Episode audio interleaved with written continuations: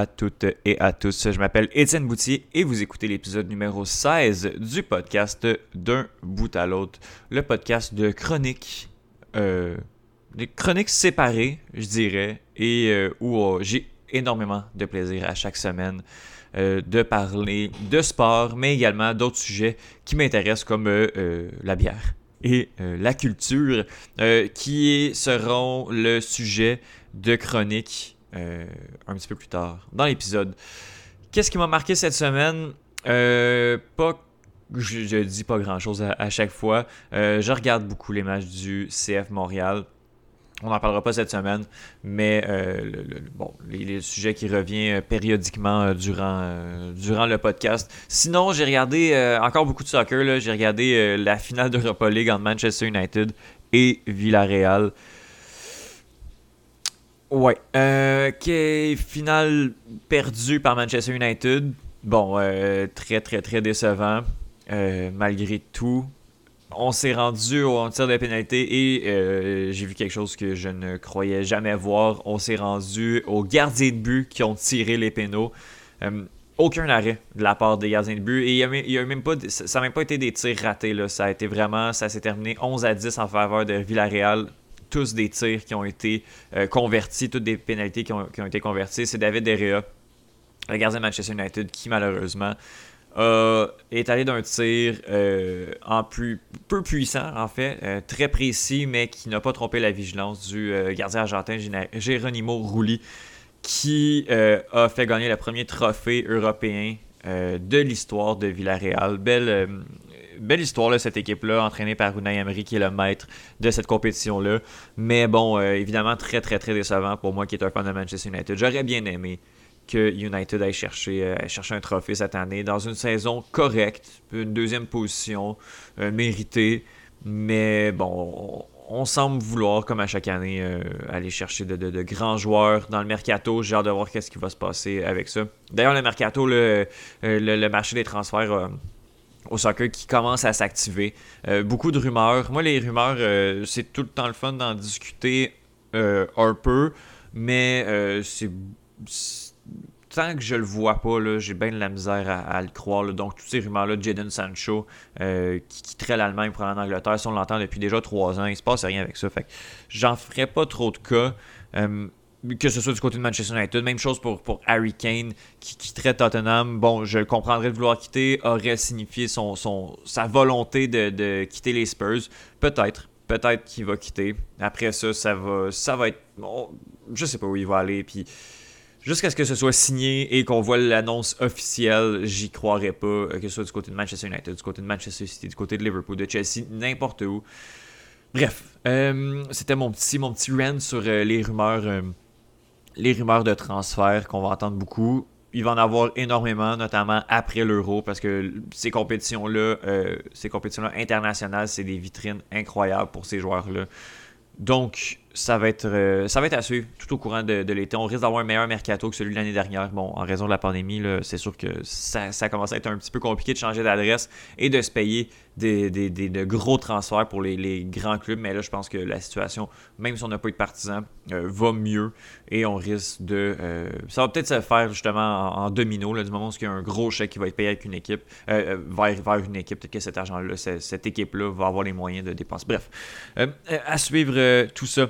Cette semaine à l'émission, j'ai le plaisir de recevoir euh, Johan Carrière. Ben, ça, c'est comme à chaque semaine. Johan Carrière et Daphné Chamberlain, euh, qui est une nouvelle recrue, en fait, qui est la plus récente recrue du Club École, qui est là depuis déjà quelques semaines, qu'on a pu entendre à certains podcasts euh, déjà au Club École, mais qui euh, produisent euh, et qui ont pensé à, un, tout nouveau podcast. Euh, et ils viennent nous en parler, bon, oui, du podcast, mais également du, sujet du podcast en tant que tel. Je ne veux pas en dire plus que ça euh, parce que je veux que tout le monde le découvre euh, en même temps. Donc, euh, Johan Carrière, Daphné Chamberlain qui vont être à l'émission. Sinon, on a mes amis Stéphanie Radchevski et Justine Lompré qui, suite à une demande de Steph de venir à l'émission pour discuter justement, euh, c'est pas nécessairement un débat, c'est plus une discussion ouverte à savoir, bon, est-ce qu'on doit tenir les Jeux Olympiques ou non? Est-ce qu'on doit les regarder? Euh, on sait là que euh, ça va être vraiment compliqué de tenir. Ben, puis c'est très compliqué déjà. Avec la pandémie, les Olympiques ont été retardés une année. Et maintenant, bon, il y a les cas de COVID qui montent au Japon. La vaccination va pas rapidement non plus. C'est sûr que, bon, le Japon est un pays extrêmement populeux. C'est difficile de, vacciner rapidement tout le monde. Bref, ça va pas très bien. Là, après ça, on, a l'impression, en, tant que, ben, pays, d'aller un peu se, salir les pieds sur, le tapis du, euh, du Japon, puis après ça, de quitter.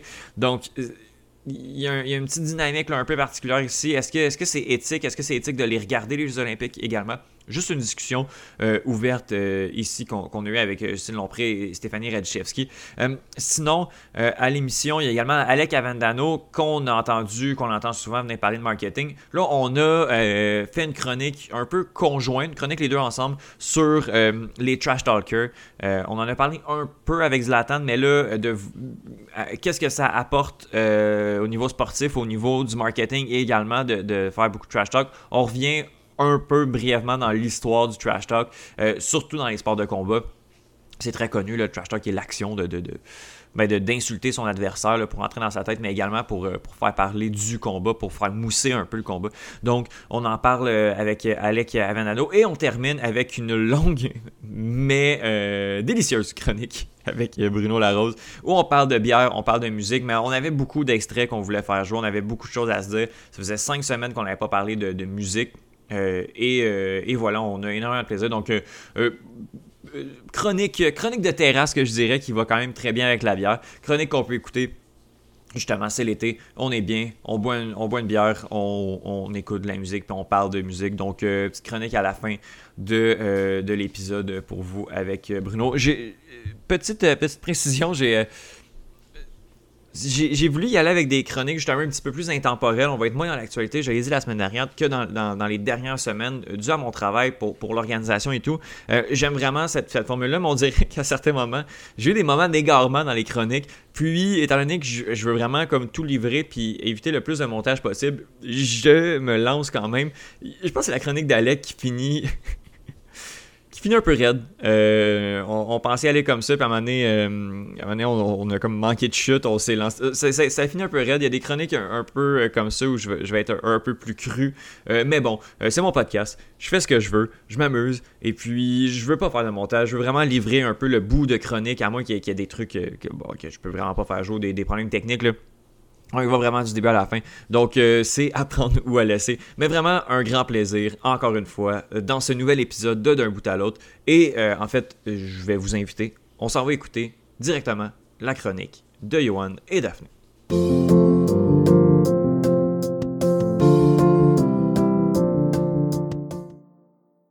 Alors, on vient, on parle en fait d'un nouveau projet du Club École avec, ben en fait, on a un vétéran un vétéran du Club École, un vétéran du podcast et une recrue du Club École et du podcast en Yohan Carrière et Daphné Chamberlain. Chamberlain pardon. Comment vous allez, les amis? Étienne, est-ce que euh, est-ce que c'est encore fois de première quand je passe? C'est-tu la première fois qu'il y a une chronique en duo d'un bout à l'autre?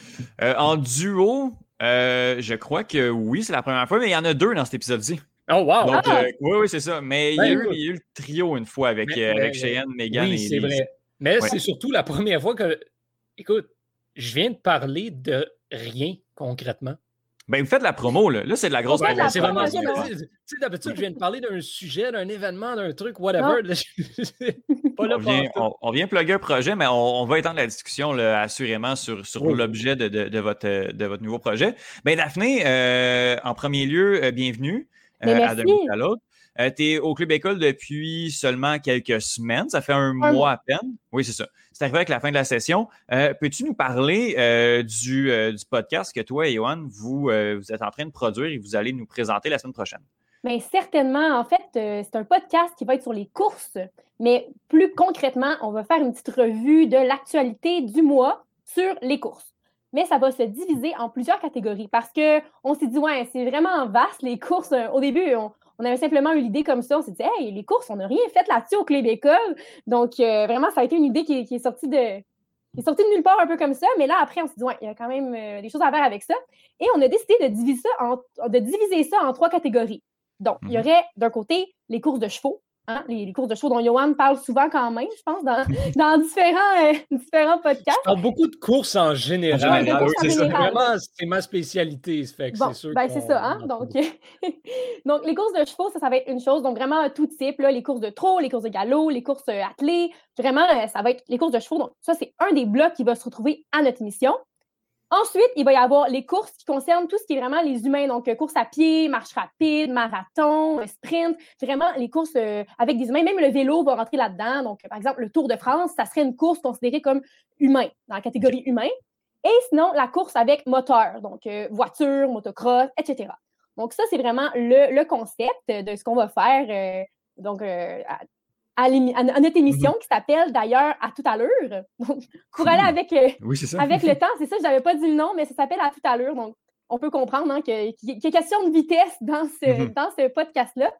Et ce qui va être intéressant, c'est qu'on va être quatre à participer à l'émission et on va faire une rotation des mhm. rôles. Donc, au lieu d'avoir chacun vraiment une spécialité, on va faire une mettons quelqu'un va animer, quelqu'un va parler du bloc de course de chevaux, quelqu'un des humains et quelqu'un des voitures. Mais après mhm. ça, on va toujours changer. Donc, ça va vraiment être très polyvalent, je dirais, comme façon de faire. Est-ce que vous avez trouvé les, euh, les deux autres personnes pour se, joindre au projet? Ou euh, oui, oui, Daphné fait oui, la tête, Johan. Oui. C'est qui? C'est du monde de la gang? C'est du monde de la gang. on a euh, Thomas qui a fait pas mal beaucoup de podcasts. Oui, oui, Thomas, on le connaît bien, oui. Thomas, euh, on le connaît, on le connaît. Il aime bien les podcasts, je pense. Donc, encore, il va être parmi nous dans ce podcast, dans ce, voyons, ce podcast, ce podcast-là aussi. Et sinon, on a Cheyenne, hein, qui est euh, la, fameuse amatrice d'équitation, donc qui mm-hmm. va d'ailleurs faire le bloc équestre pour la prochaine édition, la première édition, en fait, de À tout à l'heure. Donc, on parle d'actualité. En fait, ça va être une revue de l'actualité du monde du sport, de la course. On va faire ça? à la fin du mois, dans le fond, puis on va revenir sur tous les événements majeurs qui se sont déroulés dans le dernier mois. C'est un podcast mensuel. Exactement. Très bien, très bien. Euh, oui, vas-y, ah, juste, ça, je vais ajouter. Si on a fait ça mensuellement, c'est parce qu'étant donné qu'on englobe beaucoup de catégories, euh, la course aussi, c'est très vaste et euh, c'est pas forcément à tous les mois, par exemple, qu'il va y avoir euh, tel type de course ou, bon, les courses de chevaux, euh, Johan a l'air de dire qu'il y en a vraiment, vraiment, vraiment souvent, mais c'est pas tous les types de courses qui reviennent aussi fréquemment. Donc, on s'est dit, ben, on va prendre ça globalement, puis on va le faire dans un podcast une fois par mois. Ça donne le temps aussi à chaque personne de s'informer sur les sujets des autres pour qu'on puisse vraiment établir une discussion et non simplement faire une chronique chacun de façon mmh Mhm. C'est vraiment bâtard aussi, des fois, les calendriers des courses. Hein. Tu vas en avoir euh, à la deuxième semaine du mois, le jeudi après-midi. C'est mhm. pas vraiment le fun à couvrir. Pourquoi? Euh, ah, ça, va juste favoriser Cheyenne aussi, qui est en France, je tiens à le rappeler, hein, qui, a un horaire un, peu plus compliqué. Donc, euh, ça va faciliter ça aussi pour l'instant. S'adapter au, fuseau horaire, assurément. Johan, je me tourne vers toi. Pourquoi? Pourquoi les courses? D'autant plus que les courses, en tant que tel, c'est très large. Et mm-hmm. puis, euh, les courses de chevaux, la course à pied et la Formule 1, euh, c'est des disciplines qui sont totalement différentes. Oui, ont un point commun, mais euh, plus loin que ça, pourquoi, pourquoi est-ce qu'on se penche là-dessus? Ben, pourquoi pas? C'est le fun. Non, mais sérieusement, tu sais, moi personnellement, surtout la course, c'est le seul sport que je pratique encore couramment avec le golf, si je peux dire ça. Euh, ça a toujours fait partie un petit peu, la, la course, être le plus rapide dans quelque chose, tout, whatever. Puis je m'intéresse à tous les types de courses en général.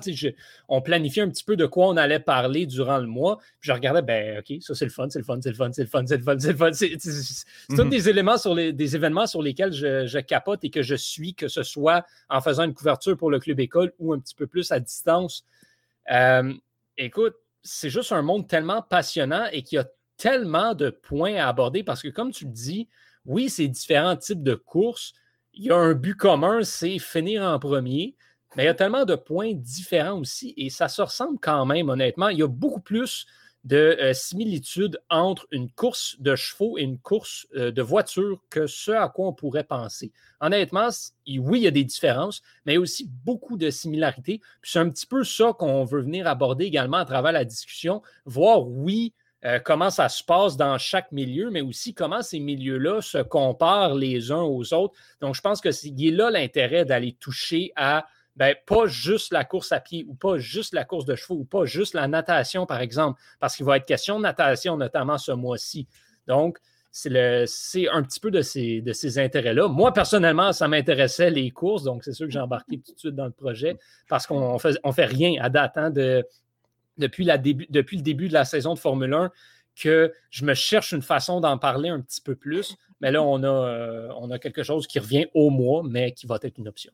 Mais si je mhm. peux ajouter par rapport à ça, c'est parce que quand on a trouvé cette idée-là, c'était vraiment par pur hasard. C'est parce que, je ne sais plus, on, s'écrivait sur Messenger, je pense. on parlait, on parlait de course de chevaux, en fait, carrément. moi, j'ai dit, hey, mais on devrait faire un, un podcast sur ça, la, course, mais tu sais, en général. Puis là, Yoann était comme, comment ça, on n'a pas pensé à ça avant? comment ça se fait qu'on n'a pas fait ça? Donc là, on s'est dit, ben, go, faisons-le. Hein? Pourquoi pas euh, concrétiser une idée? Euh, quand, quand, une idée quand une idée est bonne, pourquoi pas la. C'est vraiment ça. moi, c'est la réaction que j'ai eue quand Daphné l'a proposé. C'est comme, OK, enfin, je vais avoir quelqu'un pour parler de course avec. C'était la même chose, tu sais on, attend souvent, moi j'ai attendu souvent au Club École, puis au final, ça en vaut la peine. La dixième manche, euh, ben, j'ai attendu six mois de temps pour partir un podcast de baseball. Euh, là, on l'a parti, puis c'est un de mes podcasts préférés à faire au Club École. donc, euh, mm-hmm reste à espérer que ça va faire la même chose avec à tout à l'heure. Souvent, je pense que quand on a une idée, c'est important de la dire parce que parfois, après, il y a d'autres personnes qui partagent nos intérêts.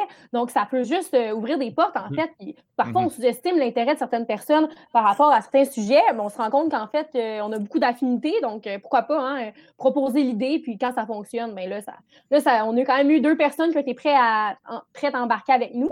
Mm-hmm. C'est vraiment super faut dire aussi que, les défis de communication euh, en temps de pandémie comme ça, puis à travailler à la maison, c'est difficile de, brainstormer puis de trouver des idées. Sauf que là, on s'est douté de, on s'est doté d'un outil là, au Club École pour, euh, pour favoriser un peu les, discussions entre amis. Puis je pense que ça fonctionne ça fonctionne assez bien. J'ai l'impression que, qu'à tout à l'heure est, né de, ça.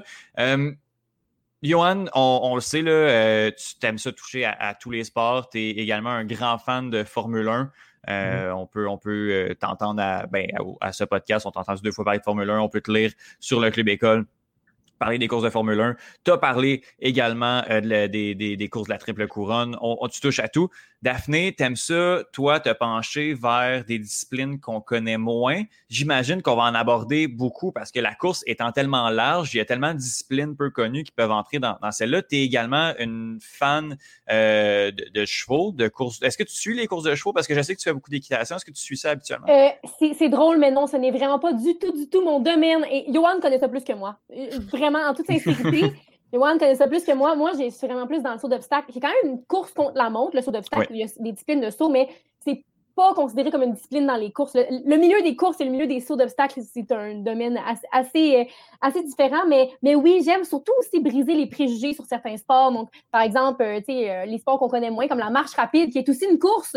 Donc, mm-hmm. c'est des sports qu'on plus dans l'ombre, je dirais. Donc, je vais essayer d'aller gratter un peu pour trouver ceux qui sont les moins connus, ceux qui sont même, insolites, parfois, il y a des sports qui sont seulement pratiqués dans, certains pays. Donc, je verrai euh, ce que je peux trouver par rapport à ça. Si jamais je peux amener un petit côté, un petit côté nouveau, un petit côté intéressant, j'aime toujours ça. Amener ça dans, des podcasts, dans des articles, etc. Donc, euh, je verrai ce qu'il y en est. Euh, c'est toujours tellement plus intéressant d'entendre parler de ces sports-là que d'entendre parler pour une énième fois du hockey. Puis je pense que c'est un des défis qu'on veut se donner avec ça. C'est pas juste de parler de la Formule 1 puis de parler de la triple couronne, c'est de parler des courses du circuit senior des chevaux, c'est de parler du motocross. Tu as déjà écouté ça, un podcast de motocross? La réponse, c'est non. De bonnes chances que non parler des courses de vélo, à part le Tour de France, euh, on parle de rien, mais il y en a tellement des plus intéressantes que ça. Euh, André Degrasse, il fait quoi quand il n'est pas aux Olympiques? Exactement, il y en a des courses. Il ne fait pas juste les Olympiques, André Degrasse. Tellement plus loin à aller avec mhm. ce. Patinage de vitesse également. Oui, écoute, on s'est même dit pourquoi on ne parlerait pas à un moment donné des courses de boîte à savon. Ça, ça serait comique. Ça, ça serait sûrement dans mon rayon, euh, moins, euh, mon rayon insolite, euh, peut-être. Il y a toujours moyen.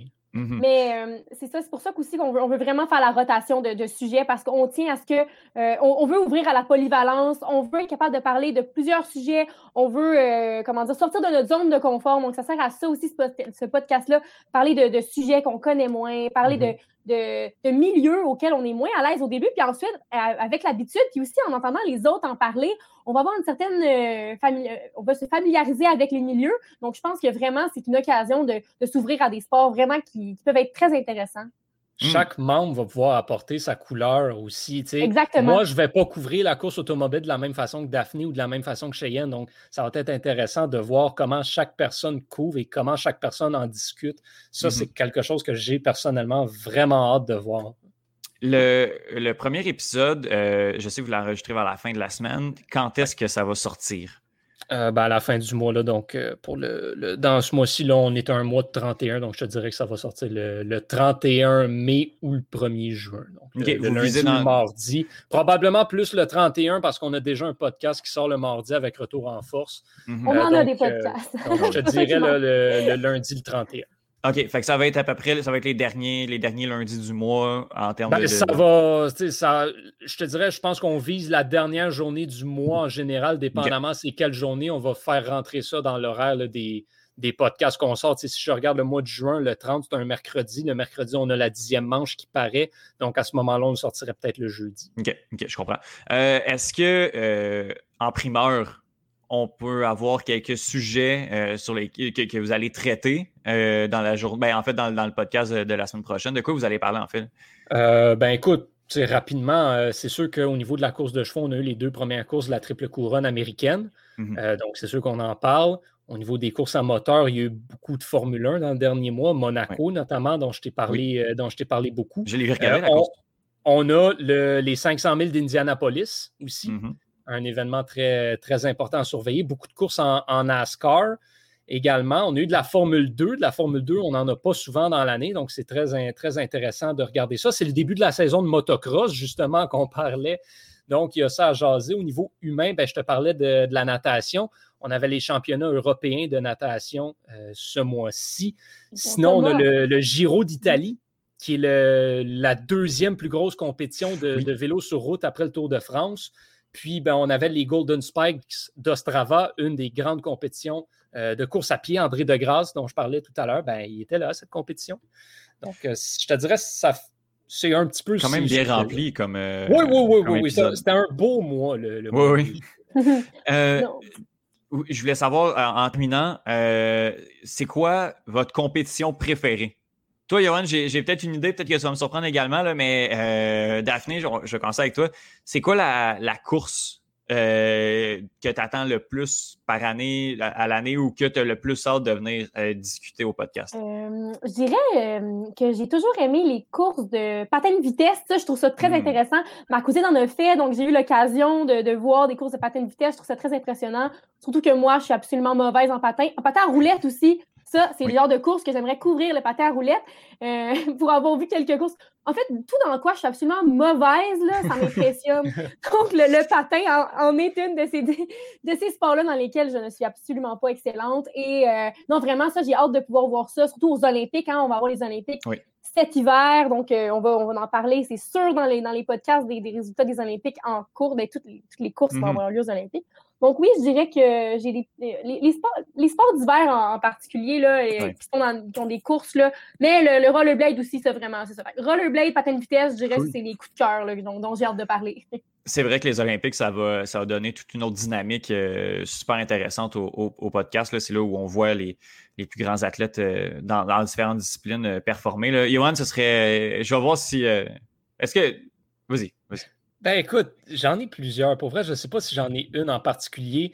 Euh, aux quatre ans, les Olympiques, mm-hmm. pour moi, il n'y a rien qui bat ça. La natation aux Olympiques, euh, je ne peux pas choisir une course. J'ai une course à choisir. Je te dirais peut-être le, medley 4 fois, 4 fois 100 mètres. Sinon, euh, écoute, c'est sûr que la Formule 1, hein, c'est sûr que moi, c'est peut-être un des, un des morceaux que j'aime le plus. Euh, donc, Formule 1, sinon, ben, toutes les, courses de natation aux Olympiques, les courses de sprint, euh, le patinage de vitesse également aux Olympiques. Toujours très intéressant de, surveiller ça. Je ne sais pas si j'ai une course préférée en particulier. À la limite, s'il faut que j'y aille sur une course qui revient chaque année, euh, le Grand Prix d'Italie en Formule 1.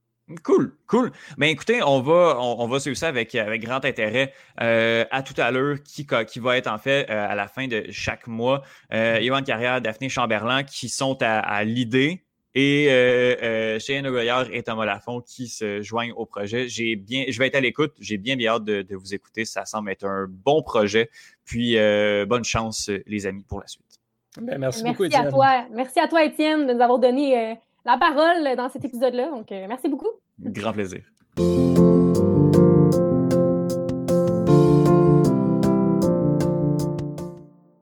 Alors, on parle marketing avec Alec Avendano. Salut Alec, comment ça va? Bonne forme, Étienne. Putain.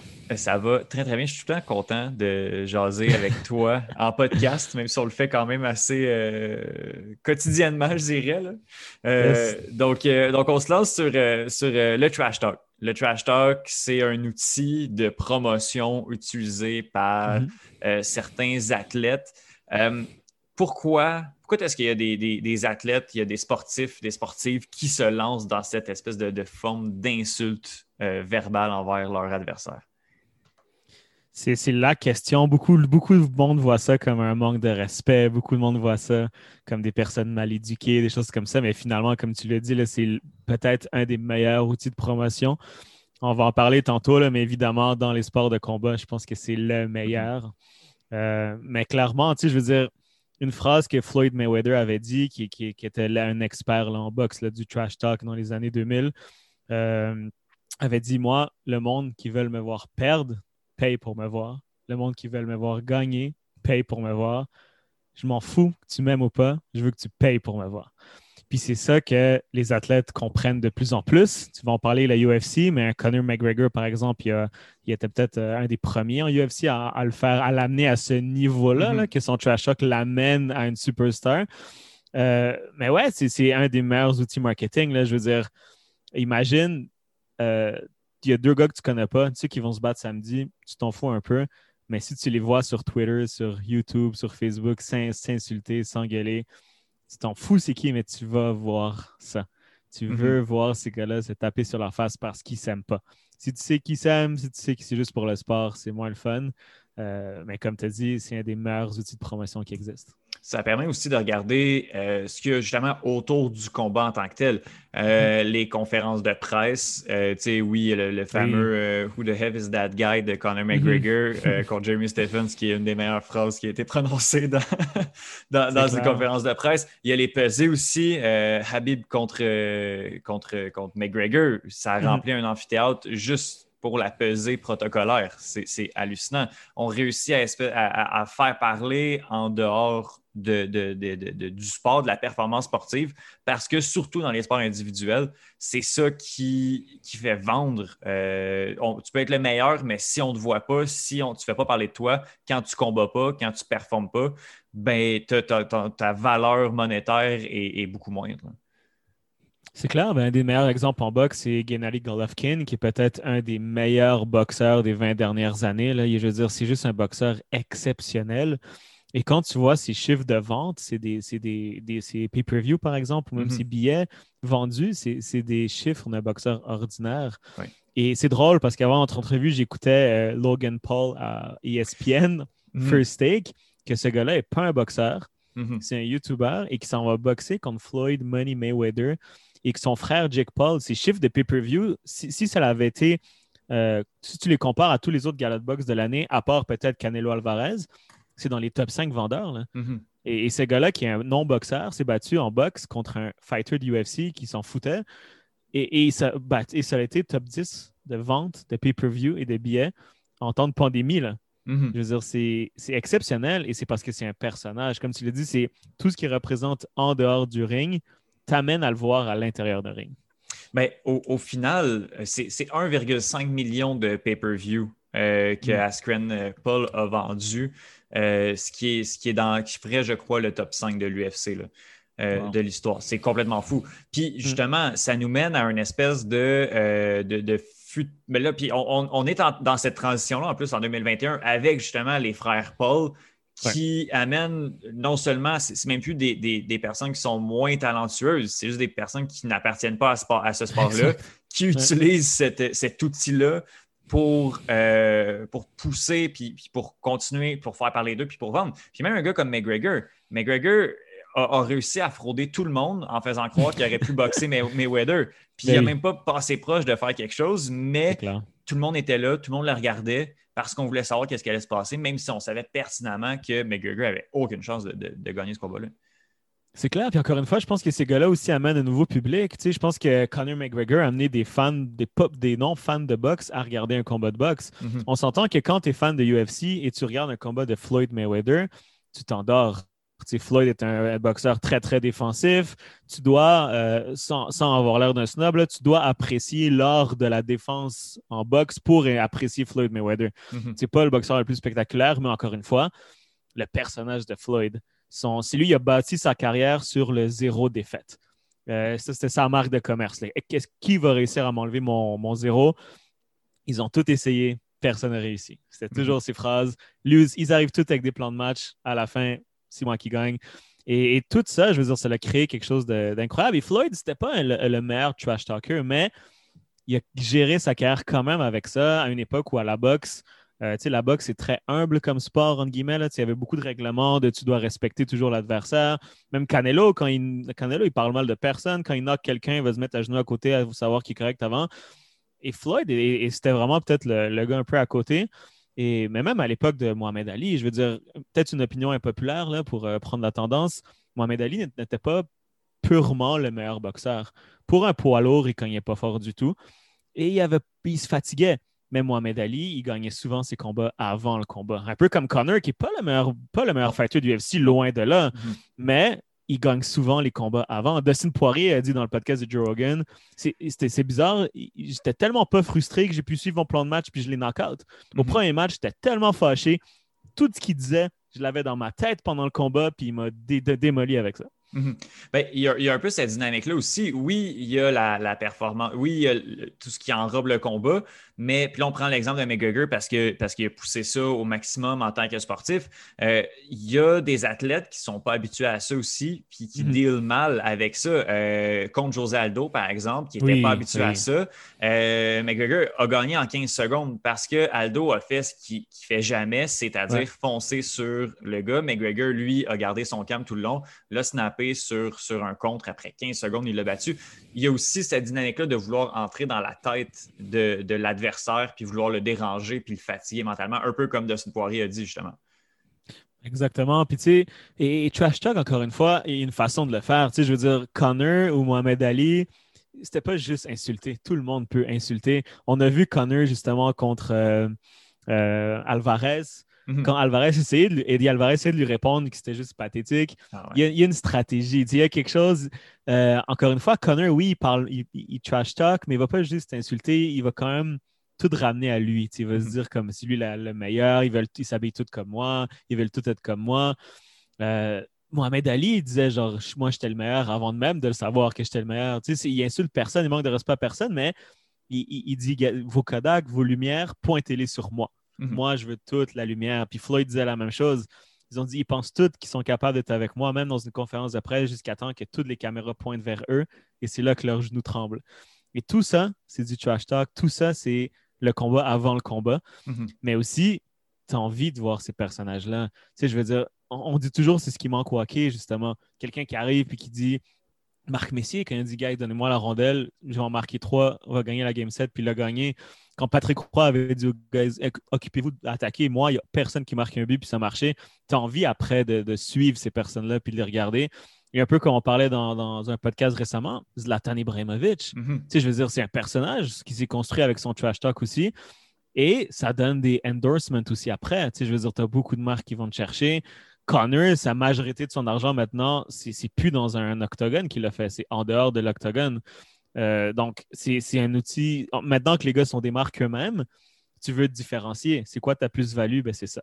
Mhm. Euh, c'est qu'on t'aime, on t'aime pas, mais on consomme ton produit. Exact. Il y a quelque chose aussi que je trouve intéressant là-dedans, c'est qu'on veut. Euh, je pense que qu'est-ce qui rend ça encore plus intéressant, c'est aussi que les, les, combattants et les athlètes ont, quand on réussit à comprendre qu'ils jouent une game, mais que c'est des travaillants Mhm. quand même. Tu sais, McGregor, après chaque combat, euh, il s'en va à son adversaire, il démontre beaucoup de respect.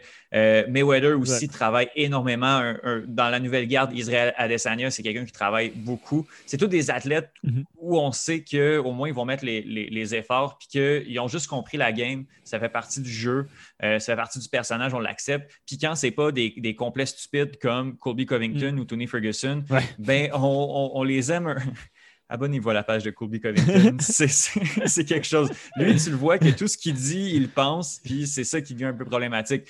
Mais il y a, il y a cette dynamique-là aussi où on le sait que McGregor, il fait ça parce qu'il sait que ça fonctionne. Puis on l'a vu, son dernier combat contre Dustin Poirier, ben, il, était très, il était très amorphe, il était peut-être un peu moins dans le combat, mais aussi, il n'y avait aucunement, euh, il y a aucunement trash talké. Les deux se prenaient leur bras à la pesée, beaucoup de respect envers l'autre. Puis là, ben, pour, la, la- pour, pour, pour clore la trilogie, je pense qu'ils ont fait un petit peu monter ça parce que c'était pas le Conor McGregor qu'on connaissait.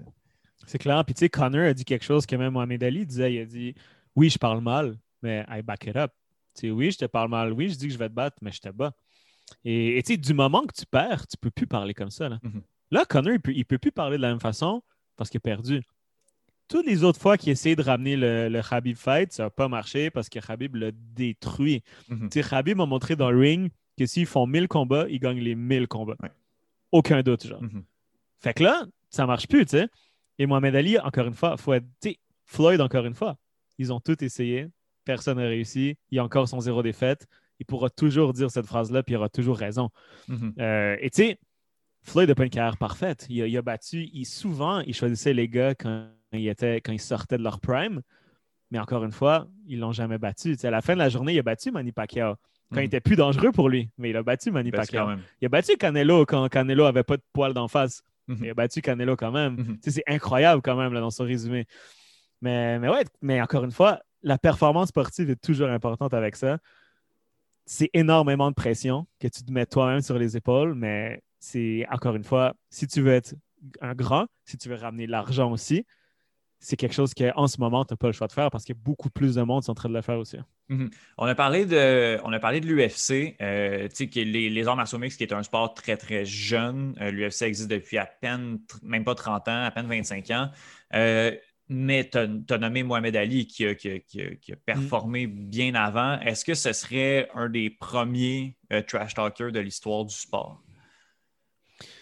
Ouf, du sport, ben, je pense que oui, surtout à cette époque-là. Tu sais, À Mhm. cette époque-là, les, les athlètes noirs, c'était gars, ils, euh, performaient, mais du- pas grand-chose. tu sais. Puis Mohamed Ali, déjà, qui, qui a refusé d'aller à la guerre, qui ne pouvait plus combattre aux États-Unis, c'était déjà une grosse prise politique. Le fait qu'il que Cassius Clay, son nom de naissance, est devenu euh, à la religion de l'islam, Mohamed Ali par la suite. C'est un personnage déjà très polarisant aux États-Unis. Oui, oui. Et en plus, il est arrivé avec, euh, avec des quotes, mais incroyables. Tu sais, Mohamed Ali, tu vas dans Best Quotes, puis tu en as au moins 30-40 qui sont iconiques. Puis, tu sais, Mhm. encore une fois, c'était pas juste des insultes. C'était des insultes aussi. Tu sais, les conférences de presse, ils, ils- voulaient pomper. Autres gars, ils, les- ils les dérangeaient tellement, ils voulaient les piquer jusqu'à temps qu'ils se lèvent puis qu'ils veuillent le frapper. Et pendant qu'ils les séparaient, ils leur disaient Qu'est-ce que tu vas faire Qu'est-ce que tu vas faire? C'est un peu comme Connor fait maintenant. Même Connor a dit Connor a dit Moi, on me compare à Mohamed Ali parce que comment je parle, puis c'est mon honneur parce que c'est mon exemple. J'ai vu Mohamed Ali, Floyd disait un peu la même chose. Mais tu sais, des images, flow- des, des, des, des quotes, pardon, float like a butterfly, sting like a bee. Tu sais, des choses comme ça, je veux dire, c'est c'est fou, là. C'est pas juste du trash talk. Mhm. Mais oui, je pense que c'est c'est peut-être le premier, euh, comment je pourrais dire, le euh, peut-être qu'il y en a eu avant lui, mais le premier qui l'a aussi bien fait. Ouais. Je pense qu'il et surtout à, à sa position qui était très, très désavantagée, désavantageuse à la base, là, Mhm. euh, de le faire comme ça. Tu sais, les Jake Paul, Logan Paul, c'est facile, trash talk en ce moment. Les gars sont millionnaires, ils n'ont pas besoin de ça, mais ils le font quand même pour le fun. Mais comme Mohamed Ali l'a fait, il y avait tout contre lui. Puis je pense que c'est pour ça que ça rendait comme un personnage attachant. Puis c'est pour ça que beaucoup de monde sont allés avec lui aussi. Parce que c'était quand même très, très positif. Même Connor qui dit We're not here to take part, we're here to take over. Tu sais, il dit oui, nous, ensemble, tu sais, les Irlandais avec moi, notre, mon équipe, tout ça. Puis, fait que oui, mais Mohamed Ali, c'était le, le premier à le faire aussi bien. Et après, on a vu des Mike Tyson, euh, des Floyd plus récemment, euh, du Jean Pascal au Québec, que Mhm. ici, ça passait moins parce qu'on disait que c'était un arrogant et un fendant, mais tu allais quand même le voir. Tu voulais quand même, tu payais quand même pour, pour les pay-per-view pour Jean Pascal.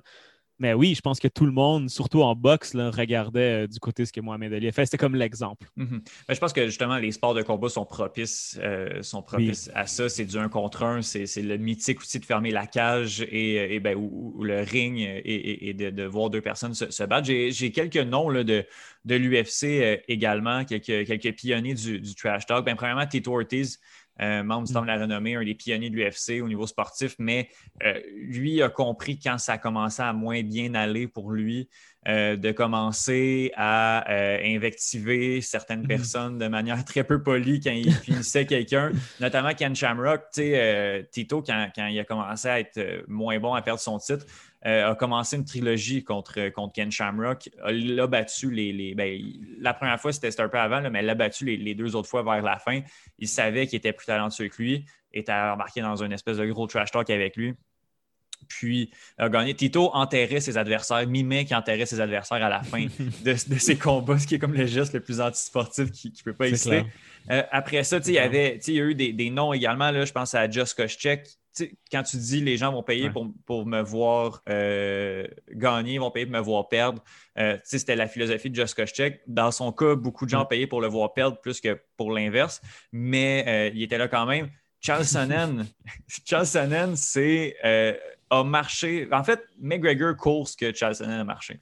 C'est lui qui a, qui a commencé. A déjà dit des frères Noguera, euh, euh, deux, frères jumeaux qui ont, été dans, l'UFC pendant beaucoup d'années, ont déjà dit qu'une euh, ceinture de Jiu-Jitsu, des, une ceinture noire de Jiu-Jitsu des frères Noguera, c'était aussi facile à avoir qu'un un Happy Meal, un joyeux festin. il a, aussi dit que Sonnen a été le premier à, donner beaucoup, beaucoup de fil à retordre à Anderson Silva. Euh, dans, son premier combat contre, contre Silva, a gagné les quatre premiers rounds puis s'est fait avoir sur, sur une clé de bras à la toute fin du combat. Aurait dit, ben, a dit après ça qu'il euh, pensait au score des juges que même s'il se faisait soumettre, il avait gagné les quatre premiers rounds, fait qu'il pensait qu'il avait gagné le combat. Ce qui est complètement absurde de dire ça. Mais c'était l'espèce de. C'était Charles Sonnen, il, disait vraiment n'importe quoi. Puis ça a été le premier justement à avoir deux, euh, deux, deux, combats de championnat du monde consécutifs dans deux catégories différentes alors qu'il a perdu les deux. Comme il a perdu en poids moyen et a demandé un, en, mi-lourd et l'a eu et a perdu les deux. Euh, ce, qui était, ce qui était complètement fou. Chessonen en était. Plus j'oublie une de ses quotes, puis je vais m'en vouloir parce qu'elle était, était, très bonne. Fait que je vais essayer de le dire dans, l'intro si jamais j'y pense. Mais tu sais, Chessonen a été là à demander des combats, à dire un peu n'importe quoi euh, et justement à, voir ce qu'il voulait. Puis McGregor, en fait, a juste fait la même chose, mais en, pire parce que lui est allé dans un autre sport. Euh, lui, c'était complètement extravagant dans les conférences de presse également. Tu sais, les, frères Paul, en plus de, de ressembler physiquement à McGregor, font exactement les mêmes choses que McGregor faisait il 5-6 ans. C'est complètement fou. Ben, Connor, c'est vraiment un blueprint pour les fighters de la UFC et pour le mhm. reste en ce moment. Tout le monde veut faire. Tu sais, quand il a dit tout le monde ici sont habillés comme moi, ils sont en train de parler. Il avait raison. Avant, personne mettait des three-piece suits puis arrivait avec le fresh cut puis des lunettes de soleil. Tout le mhm. monde est arrivé comme ça parce que Connor était riche. Il voulait être comme Connor, il veut être comme Connor. Puis tu sais, ça, ça fameuse phrase là, de quand je t'appelle, tu dis oui, tu appelles ta femme, tu dis Connor, nous à cause de, grâce à Connor, on est riche maintenant. C'est vraiment ça, tu sais, ben c'est exact. Tout le monde veut fight Connor pour faire l'argent. Mm-hmm. Puis, et tu sais, Dana White l'a protégé. Je pense que c'est aussi ça a énormément aidé Connor. C'est que Dana White, lui aussi, a vu que c'était son cash cow mm-hmm. et qu'il l'a protégé. Tu sais, Connor n'a jamais vraiment défendu ses titres quand c'était trop risqué. Non. Ou, fait que, tu sais, clairement, en ce moment, là, tout est fait pour que ces athlètes-là restent là le plus longtemps possible. Mhm. Euh, oui, Conor McGregor, c'est justement Dana, Dana essaie de le faire combattre une fois par année, money un peu n'importe qui. Puis, tu sais, Conor, c'est aussi ce genre de, de, fighter-là qui, qui, qui, combattra plus nécessairement pour le titre, qui va combattre une fois par année dans des combats qui vont, rapporter, qui vont rapporter 30 millions à lui. 15 à son adversaire. Puis après ça, après ça il, peut continuer à, se promener sur son bateau pour, pour l'été, puis, puis en espérant qu'il ne commette pas trop de crimes. Tu sais. Fait que c'est difficile un peu. Mais, mais oui, je, pense que Connor, c'est l'exemple parfait. Puis tu sais, Dustin Poirier, maintenant, c'est ça, a, refusé le, le, combat pour le titre. Euh, des poids légers suite, euh, suite, à la vacance de, de, de Habib parce qu'il voulait combattre mm-hmm. McGregor parce qu'il savait que la ceinture rapporterait dix fois moins qu'un combat de trilogie mm. contre, contre, McGregor. Puis, ben, de nos jours, on a. Euh, ben, McGregor est encore là, même si peut-être qu'il perd un petit peu plus d'impact, mais on a un Israël. Adesanya qui est pas mal le nouveau, le nouveau visage que l'UFC essaie de pousser, euh, qui trash talk un peu, mais qui, est un visage qu'on aime bien. Donc, euh, oui, ça ressemble un peu à ça du côté, euh, du côté de l'UFC. Mais voilà, je terminerai là-dessus, moi. Est-ce que tu avais. on n'a pas de chute, mais bonne, bonne chronique quand même. McGregor et le, et le roi, en espérant que ça ne va pas trop. que, le, YouTube ne se mettra pas trop de la partie là-dedans parce que sinon, ça pourrait, ça pourrait mal virer, C'est clair. C'est clair, mais comme Canel a dit, ça, c'est pas, pas des vidéos YouTube, c'est du vrai sport de combat, c'est dangereux. Puis honnêtement, je pense pour ça aussi que les gars vont en boxe. Hein. En mhm. boxe, euh, la pire chose qui t'arrive, c'est que tu es knock-out, mais dans un octogone. Euh, On verra pas l'inverse. Coup de coude, des coups de genoux. Euh, non. Ouais. Exact, exact. Allez, Kevin Dano, merci énormément pour se reparler très bientôt. Merci à toi, Étienne.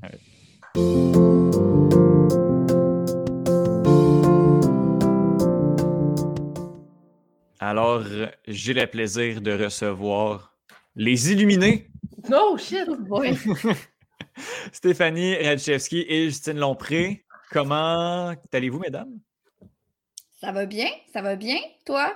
Moi, ça va très, très bien. Justine, ça va bien? Oui, oui, bien sûr, bien sûr, bien sûr. Ah, alors, on a euh, euh, l'Olympienne en résidence du podcast d'un bout à l'autre, Justine Lompré, et la philosophe en oh. résidence, Steph Rad, qui viennent euh, justement parler un peu euh, de la tenue des Jeux olympiques. Euh, la semaine dernière, Justine, quand tu es passé à l'émission, on a parlé justement que les cas au Japon montaient, que la situation commençait à être, très difficile dans, le pays hôte des Jeux olympiques. On a dit oui, mais on venait parler d'une discipline, donc ce n'est pas la place pour avoir le débat, est-ce qu'on les tient ou non les Jeux olympiques. Stéphanie, à l'écoute, euh, nous a euh, automatiquement euh, envoyé un message en disant non, non, c'est la place, on fait là, on en jase là. Euh, de, ça, en fait, on pourrait en faire une chronique. Donc, on a décidé de l'inviter, d'en faire une chronique à trois, euh, une discussion ouverte sur est-ce qu'on doit quand même euh, tenir les Jeux olympiques malgré la montée des cas de COVID au Japon. Stéphanie, je vais te laisser la parole en premier, étant donné que c'est toi l'instigatrice de la discussion. c'était quoi les points que tu voulais amener? Parce que tu n'es pas, pas ni pour ni contre. Tu n'as pas, en fait, de position totalement prise sur la question, mais c'est quand même la question. En fait, tu voulais juste poser euh, l'interrogation puis lancer ça sur l'espace public, dans l'espace public. Bien, en fait, ma position, c'est que je suis déchirée en ce moment par rapport aux Jeux olympiques. Euh, je, pense pas que je tripe autant sur les Jeux olympiques que Justine, c'est dur à côté, mais c'est quelque chose que, que j'aime beaucoup écouter à tous les deux ans.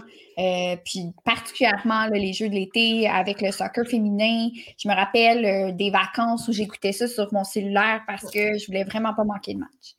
Mais je trouve que éthiquement, en ce moment, ça fait longtemps qu'on aurait dû commencer à avoir des conversations. Là, on dirait que c'est dans l'espace public en ce moment. Mais je pense qu'il y a vraiment des questions à se poser euh, sur l'intérêt puis le, côté éthique d'aller avoir des Jeux olympiques à Tokyo en ce moment. Euh, on parle que l'état d'urgence dans la région de Tokyo depuis le début du mois de mai. Euh, au niveau des vaccins, ça ne se déroule pas non plus de façon très rapide. Euh, et là, les, médecins se sont prononcés contre, la population s'est prononcée contre, mais du côté du comité olympique, il n'est comme pas question de les annuler. Euh, donc, moi, c'est un peu l'état de la situation actuellement. Je me dis, c'est un peu surréaliste qu'on est vraiment à dire, OK, oui, on s'en va amener 10 000 personnes là-bas alors qu'ils sont dans un état d'urgence sanitaire grave. Mais je suis quand même déchirée parce que de l'autre côté, je pense aux athlètes. Donc, c'est un peu mon point de départ pour la conversation. Je ne sais pas qu'est-ce que vous en pensez. Justine, veux-tu euh, intervenir? Ben, mais c'est sûr que quand on y réfléchit, sans penser à tous les aspects qui, sont autour de nous, on est comme, ben oui, ça prend des Jeux olympiques. On a des athlètes là-dedans que ça fait quatre ans, entre parenthèses, cinq ans, qui s'entraînent euh, pour des 15 secondes ou pour des 5 minutes ou pour, euh, euh, ces gens-là, c'est l'investissement d'une vie qu'ils ont fait pour atteindre les Jeux olympiques. Si tu leur enlèves ça, j'imagine que J'imagine que le département de psychologie euh, du, COC en ce moment se fait, vraiment aller parce qu'il y a probablement beaucoup d'athlètes en ce moment qui, pètent aux frettes parce qu'ils se disent Je ne peux pas croire que ça fait 15 ans, 20 ans que je m'entraîne pour finalement que, euh, que, que, ce soit. Euh, c'est pas comme tous les autres sports qui ont pu reprendre les joueurs de la NHL et même le soccer en Europe où tu, reprends ta saison puis c'est tout. Là, on parle d'un instant précis où tu dois performer pendant un laps de temps. Mais après ça, quand on fait quand, on regarde éthiquement, est-ce que ça vaut la. Est-ce que c'est est, est-ce que c'est éthique d'aller dans un pays qui, un, a l'état d'urgence qui n'est pas à veille de s'en aller? Du moins, de ce qu'on lit, c'est qu'on souhaiterait que mi-juin, on soit capable de lever cet état d'urgence-là. Euh, on a des. on l'a dit là, Osaka qui, est sorti dans les médias pour dire ça n'a pas d'allure de tenir des jeux. Là, en plus, elle, parle, euh, je pense qu'elle va faire quelques mouvements comme ça jusqu'au jeu de Tokyo. Euh, entre autres à Roland Garros, là, où elle a dit qu'elle ne prendrait aucune question des médias là-bas en disant comme je sais qu'il va y avoir des questions par rapport aux Jeux Olympiques, je ne veux pas en entendre parler. Euh, euh, du côté des Jeux de Tokyo, on est rendu à 15,4 billions de dépensés. Wow. Milliards, excusez. 15,4 mhm. euh, milliards de dépenser et on sait qu'habituellement, une bonne retombée d'argent qui vient de ça, c'est l'étiquette, c'est sur place et puis c'est les, droits télé. Euh, déjà, quand tu fais des jeux en, Asie, tes, retombées en droit télé sont moins importantes que quand tu les fais, euh, mettons, en Europe ou en, Amérique.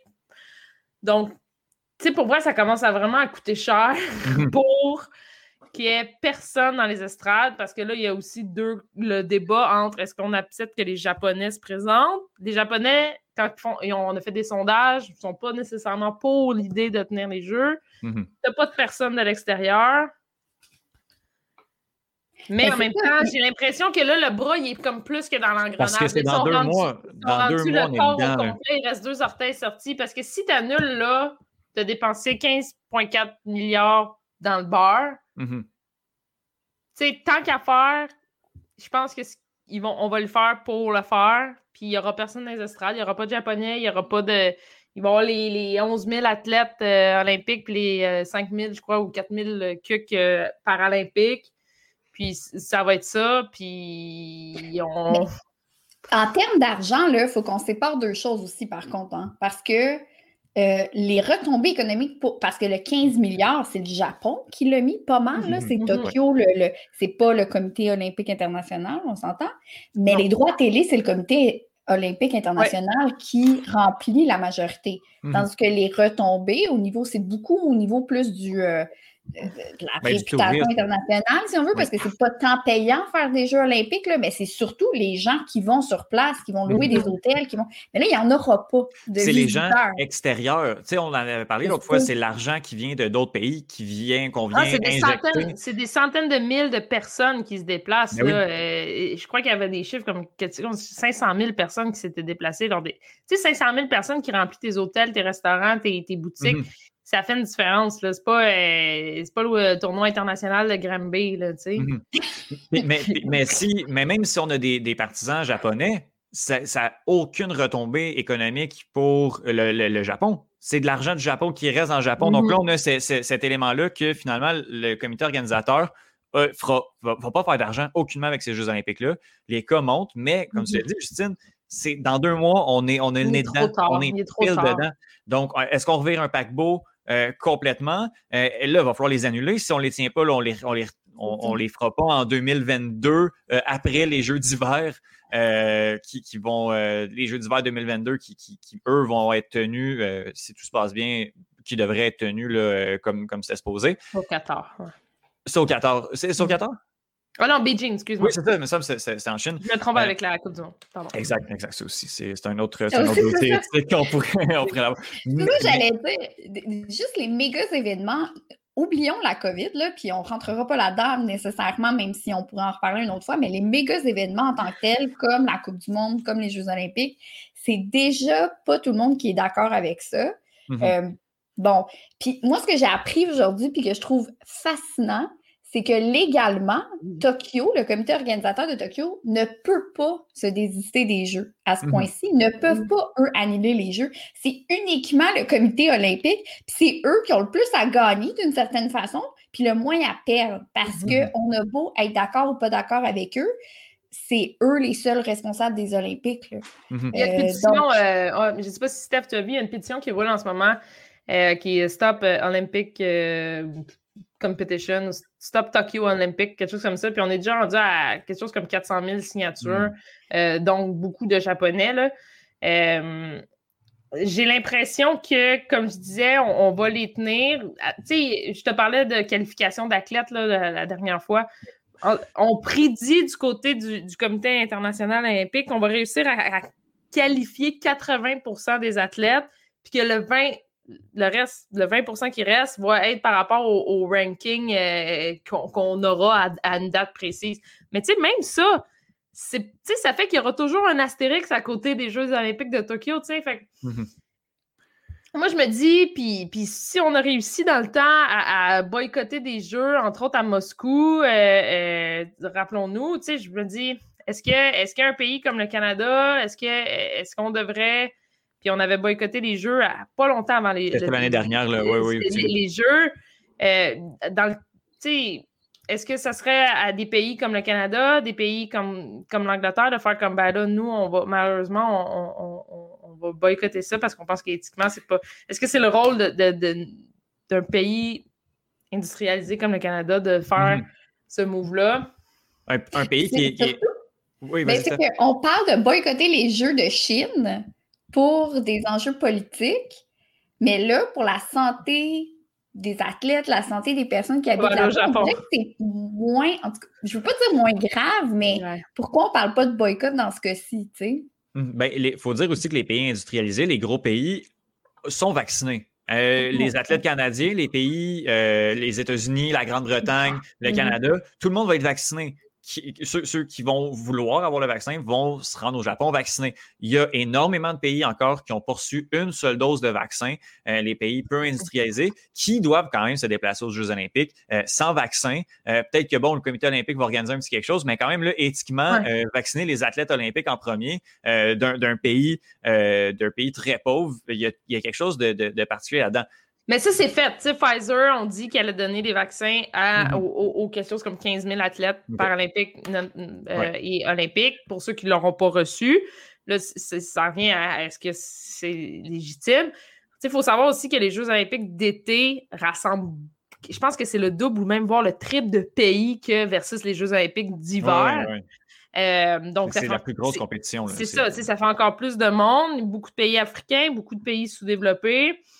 Euh, Mais puis moi, c'est là le côté où je suis peut-être le plus déchirée parce que, disons qu'on pense à.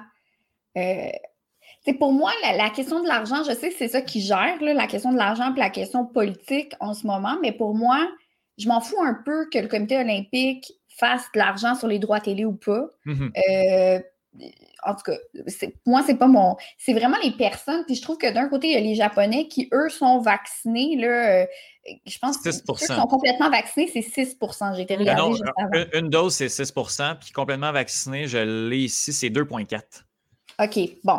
C'est pas beaucoup. Là. c'est vraiment pas beaucoup. Euh, fait qu'eux, ils risquent d'en souffrir. Puis surtout les personnes les, les moins, les, de plus bas statut socio-économique, qui sont ceux qui vont aller euh, être les concierges, être ceux qui vont être dans Mhm. s'occuper de tout. euh, c'est ça. Euh, donc, ça, moi, ça me dérange. Mm. Mais de l'autre côté, tu as tous les athlètes euh, de sport qu'on voit tellement pas souvent. Il y a des sports qu'on voit pas, Mm. sauf aux Olympiques, qui n'ont aucune autre vitrine que ça. Mhm. Euh, des pays aussi, justement, comme tu, me disais, comme tu disais, les pays qui sont peut-être le plus à risque de ne pas avoir reçu leur vaccin, ben, d'un autre côté, c'est des fois la seule façon qu'ils ont de représenter leur pays ou de montrer leur sport. Euh, Puis tout ce qui est sport féminin aussi, je veux dire, euh, je pense que je n'ai pas besoin de vous convaincre, mais je veux quand même le dire que les Olympiques, ça a changé la donne pour le soccer féminin euh, avec les Américaines, entre autres ben, c'est des vitrines qui sont vraiment précieuses pour des groupes d'athlètes puis des sports en particulier. Puis ça, ça me briserait le cœur Mhm. de voir qu'ils n'aient pas accès à ça. on a déjà, il y a déjà des athlètes qui ont, durant la dernière année, pris leur retraite, donc renoncé au jeu, pris leur retraite en disant Hey, c'est bien beau, les Jeux Olympiques, mais il faut que je travaille, il faut que je vive, il Ouais, faut ouais, que je paye c'est mon condo. Fait Mais, tu sais, en résumé, Étienne, ce que moi je te dirais, c'est il y aura des Jeux de Tokyo. Euh, je vais être devant ma télé, ça va pas être chic, Ça va pas être glamour. J'ai hâte de voir la cérémonie, à quel point le comité va être capable de faire quelque chose malgré personne dans les estrades. Ouais.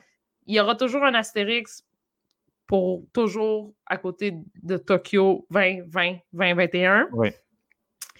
Puis malheureusement, c'est le peuple. Tu sais, je sais que si c'était au Canada, je lèverais, tu sais, je serais aux barricades, puis je serais comme, mais non, c'est complètement débile. Mais en même temps, j'espère que ça va Mais c'est un problème, ça. C'est Ben un oui. problème. Mais les Japonais sont aux barricades. C'est juste qu'à un moment donné, tu sais, je veux dire. Mais nous, on va profiter de ça. Tu sais, c'est- Mhm. Il est là mon problème. tu sais, c'est- Je suis pas certaine que je vais les écouter avec autant d'intensité. ces Ouais. Ah, c'est sûr que non, c'est sûr que non. Probablement parce que c'est en pleine nuit aussi, là, mais. Bon, ben, je les enregistre d'habitude, mais tu sais, j'ai un problème, j'ai vraiment un problème éthique et moral avec ça. Ils vont avoir lieu peu importe. Je pense que ça, on a... Mais on... je pense que c'est notre responsabilité, en tout cas, d'être critique, puis Oui. d'avoir des conversations là-dessus, puis de continuer parce que euh, il y a le Qatar où c'est un gros problème, où on en parle depuis des années, puis où, comme nous, en tant que passionnés de foot, on est comme, Ben, ça fait partie du jeu. Les Ben 4500 morts, gang. Puis on, va Euh, les regarder- on va la regarder la Coupe du Monde. Ben, ça, c'est comme ça qu'ils font leur argent, tu sais. Mhm. Donc, on peut pas se dire, ah, ben, tu sais, euh, je vais en profiter quand même. Non, ben, tu fais partie du problème. Donc, moi, je vais faire partie du problème. Mhm. Euh, je vais avoir un problème moral de le faire, mais au moins, je je suis contente qu'on ait pu en discuter Ouais, aujourd'hui, que- qu'on ait pu un peu euh, mettre ça, justement, comme tu disais, sur l'espace public. là. Ben, je pense que la discussion est intéressante. On va les regarder, on va voir la petite boule quand même. On, on va le savoir, puis je pense que c'est bien qu'on ait cette culpabilité-là euh, quand on va le regarder. Pour finir sur une note un petit peu plus positive, mesdames, euh, je veux euh, vous, euh, vous dire, je suis allé voir les cas. Depuis deux semaines, le nombre de la moyenne par jour a baissé de 2000 cas, est passé de 6500 à 4500 cas au Japon. Et le taux de vaccination a également doublé en deux semaines. On est passé de 3 à 6 Euh, on va prendre ce qui passe. C'est des, de- des chiffres encourageants. Est- Est-ce qu'on va continuer sur cette descente-là euh, dans les prochains jours? J'en ai aucune idée, honnêtement. Mais si on peut bâtir là-dessus puis que ça continue à descendre, ben c'est c'est- c'est bien pour nous, c'est bien pour notre morale euh, et notre culpabilité quand on va regarder ces Jeux olympiques-là qui euh, ne peuvent plus reculer. C'est sûr qu'elles vont avoir lieu. Ben, c'est dans deux mois. On va souhaiter que la vaccination continue d'aller de Oui. bon train et que les cas descendent au Japon. Mhm.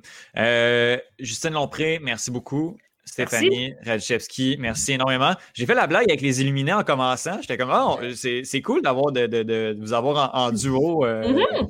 après ce podcast qui, on dirait qu'un an et demi plus tard, euh, le nom prend un sens Ah ouais, euh, complètement différent. Je pense pas qu'on pourrait revenir avec ce nom-là. On- Mais en même temps, on aurait peut-être de l'écoute euh, Ah, des views euh, de plein de monde. Que, Ouais, peut-être qu'on pourrait s'ouvrir un Patreon qui marcherait full, Full, là, avec full. des gens partout, tu Il y a moyen de faire de l'argent. Écrivez-nous! Il y a quelque chose. Sinon, ben, tu sais, les deux premiers épisodes des, des Illuminés, en fait, les deux seuls épisodes sont, sont vraiment intemporels. Fait que si j'avais jamais écouté ça, euh, garochez-vous là-dessus, c'est excellent. Puis on se croise les doigts pour peut-être un, un troisième, un, un troisième épisode. C'est sur la glace, je vous le lance comme ça. Euh, Je lance rien pour vrai. Je, je- je Non. vous le propose, mais j'ai aucune information. euh, quant En à un tout cas, à retour. chaque fois qu'on se parle, que ce soit en podcast ou pas, on a du fun ensemble, les trois. Oui, c'est je pense vrai. que c'est ça l'important. Puis qu'on risque de se texter en regardant les Olympiques. Oui, Puis vous pourrez me réconforter sur mes problèmes moraux. Voilà. On se texte déjà pas mal tout le temps, anyway. Donc, euh, merci beaucoup, Justine, Stéphanie. Merci, on se reparle bientôt. Merci à toi.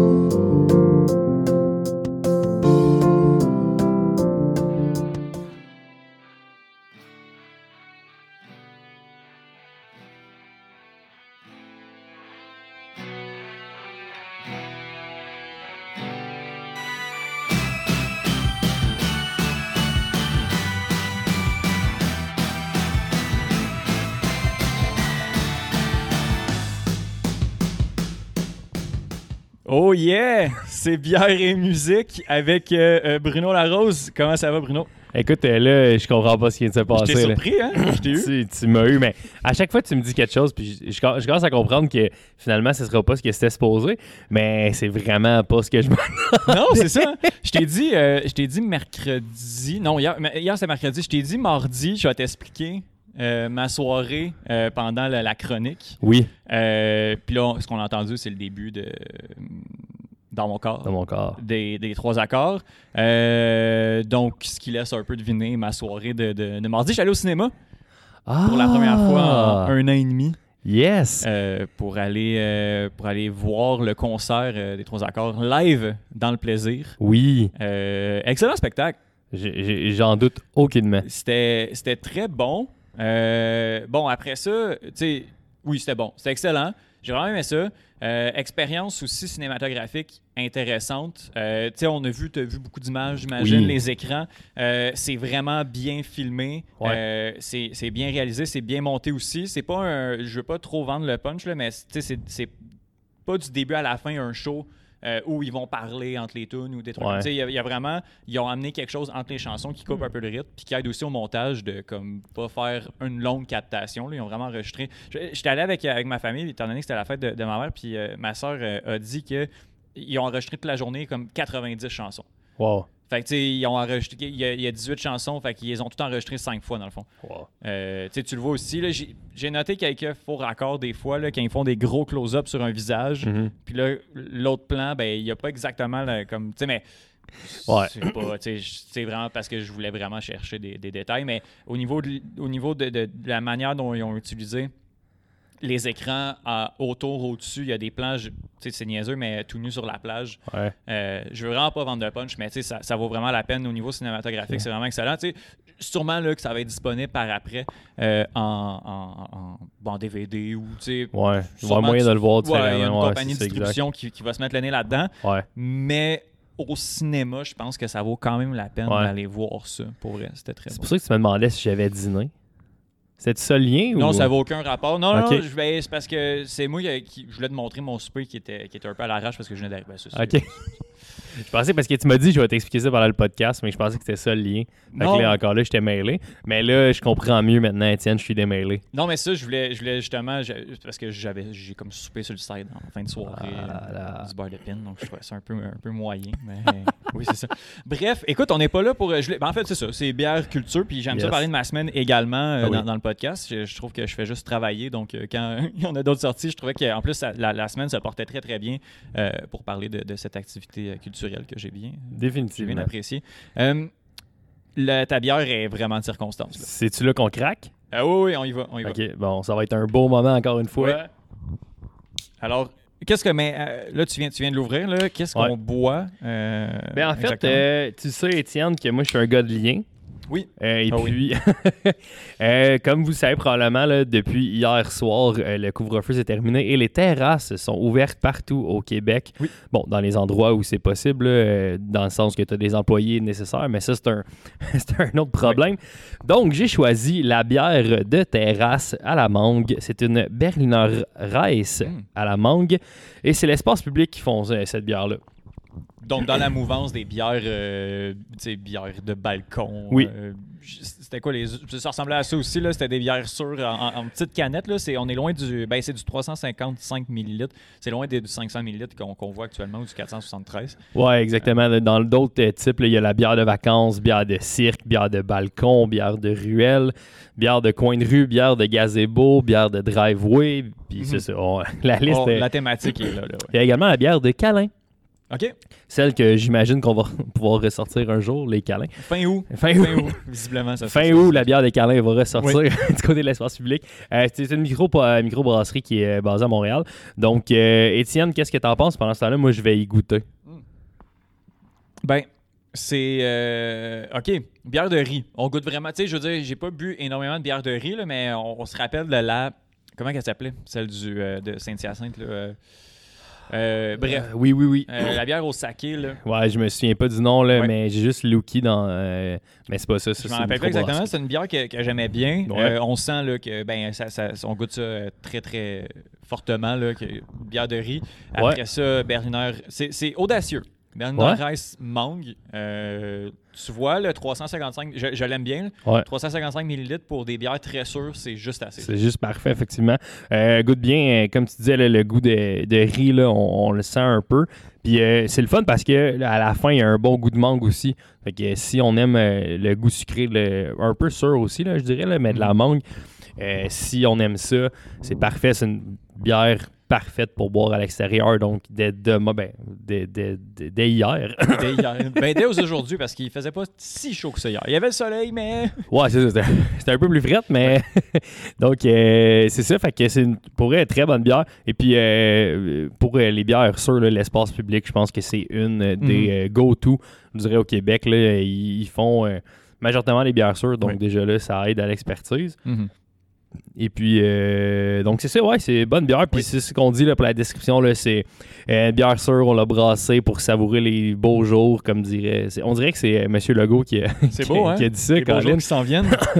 Euh, sa bonne dose de riz soyeux, son, soyeux, pardon, son effervescence pimpante et ses notes de mangue mûre nous invitent à s'attabler au soleil.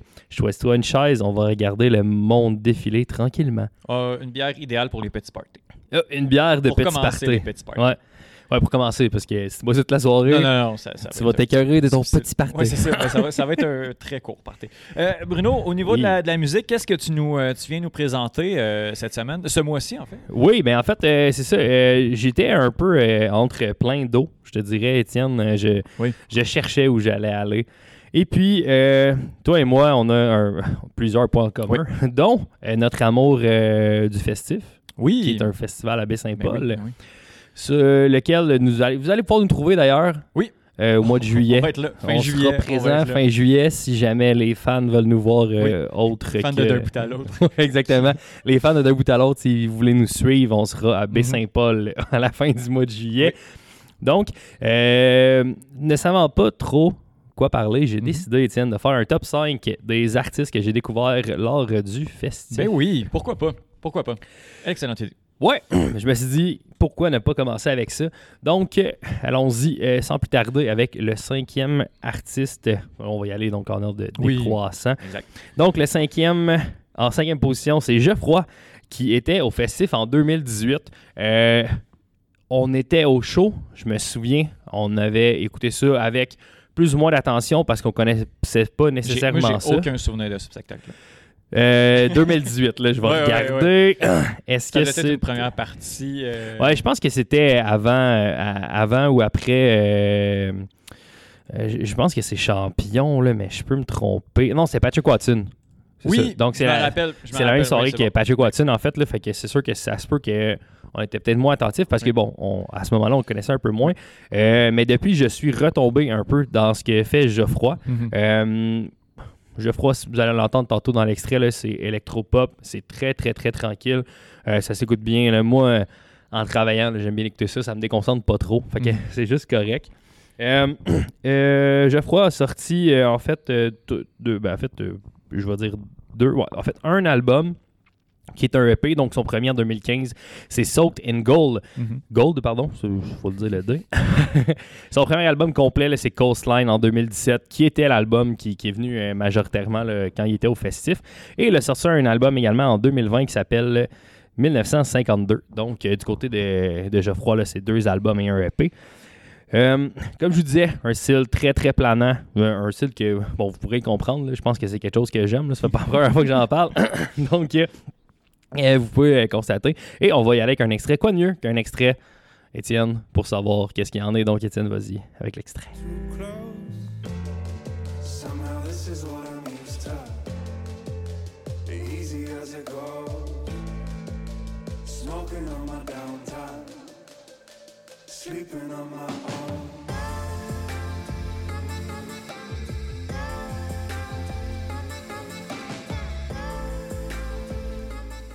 Alors, c'était euh, Sleeping on My Own de euh, Geoffroy. Exactement, c'est ça que j'avais oublié de dire. Oui, c'est ça. Non, mais des fois, on entend, puis après ça, on, on- on écoute l'extrait, après ça, on y va avec, euh, avec, avec le nom de, de- de la pièce, là, sans, euh, sans problème. Euh, deuxième, euh, en fait, ton quatrième euh, de ce top 5. Là tu, euh, là, tu tapes dans mes cordes là, assez solidement. C'est un groupe de la deuxième année, je pense, qu'on est allé euh, au festif. Euh, Oui, effectivement. Donc, c'est un groupe qui était là en 2016, qui avait été aussi au festif en 2013, mais bon, nous étions des petits bébés et nous n'étions pas allés, nous ne connaissions pas encore euh, la grandiosité de ce festival. Donc, en 2016, c'est pointé un groupe australien nommé The Cat Empire, Mhm. Étienne. Euh, c'est ça va dans tous les sens. Du ska, du jazz, du reggae, du funk. euh, même un petit peu de hip-hop à la limite aussi. Euh, Cat Empire, ça bouge beaucoup, ça déménage et en show, Ah, c'est excellent. C'est vraiment bon. les cuivres, les percussions, ça brasse à gauche, à droite. Honnêtement, c'est excellent. Euh, je- À chaque année, on se fait une, playlist un peu avant Ouais. d'y aller, faut le dire. J'avais écouté, ça sonne bien, Oui, oui. ça a l'air bien, mais le spectacle rend tellement ça meilleur. C'est des bêtes de scène, là. Ben, Oui. Tu sais, c'est. euh, je les ai vus deux fois, là, en fait, là, tu sais, une fois au festival. Après ça, je suis retourné au, au Métropolis pour, pour les voir. Euh, ils sont 12 musiciens. Ah, c'est fou, là. Le, le chanteur est content. Je pense qu'il aime vraiment le Québec, il aime vraiment Montréal. Oui. En tout cas, il aime vraiment ça être là. Appris le Euh, français d'ailleurs, il parle comme- français un peu. Oui, oui, euh, oui, oui, c'est ça. Euh, exact. Et aime, aime être là, il est content d'être là. C'est complètement fou les spectacles de, de Cat Empire. Tellement de, de musiciens talentueux. C'est euh, non, c'est c'est excellent, c'est excellent. Ouais, honnêtement, là, c'est vraiment. C'est à voir en show. Là. Puis, tu sais, euh, Cat Empire, là, ils ont 13 albums à leur Mhm. actif. Ouais. là. ils roulent euh, leur boss. Le premier album est sorti en 2001. Et puis, l'album que je dirais pour moi qui est le plus connu, c'est Still the Lights. Euh, D'ailleurs, c'est en grande partie cet album-là là, qu'on a pu euh, entendre là, au festif. Rising with Suns aussi. Euh, Rising with the Sun, pardon. Mhm. Aussi, qu'on a entendu quelques extraits là, quand ils se sont pointés euh, en 2016. Euh, puis le dernier album est sorti en 2019, c'est Stolen Diamonds. J'avoue, je l'ai écouté un peu, mais Mhm. pas, pas tant que ça, là, honnêtement. Mais Still the Light, c'est vraiment un album que j'ai écouté et écouté, dont la chanson qu'on va entendre l'extrait à l'instant, Étienne.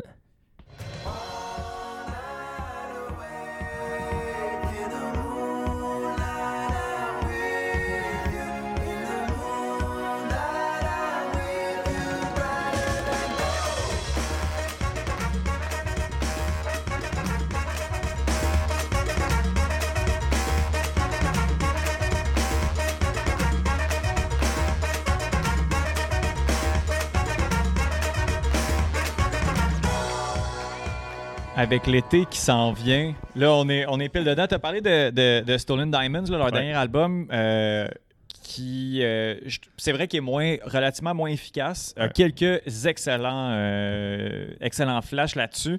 Et c'est un- la dernière fois que je suis allé en Floride, 2019, c'est- il venait de sortir. C'est là où je crois que je venais de, de les voir au Metropolis. Puis sous le soleil, dans les, euh, sous les palmiers, c'est un album qui s'écoute très très bien, mais la discographie de, de- qui est tellement riche de, de Cat Ouais. Empire euh, mérite, euh, mérite d'être beaucoup plus connue parce que c'est vrai qu'on la connaît pas. Ouais, honnêtement, c'est c'est pas, pas quelque chose que- qu'on va entendre à la radio. Et pourtant, Mhm. ça, ça pourrait très bien Ouais, se là, dans les radios.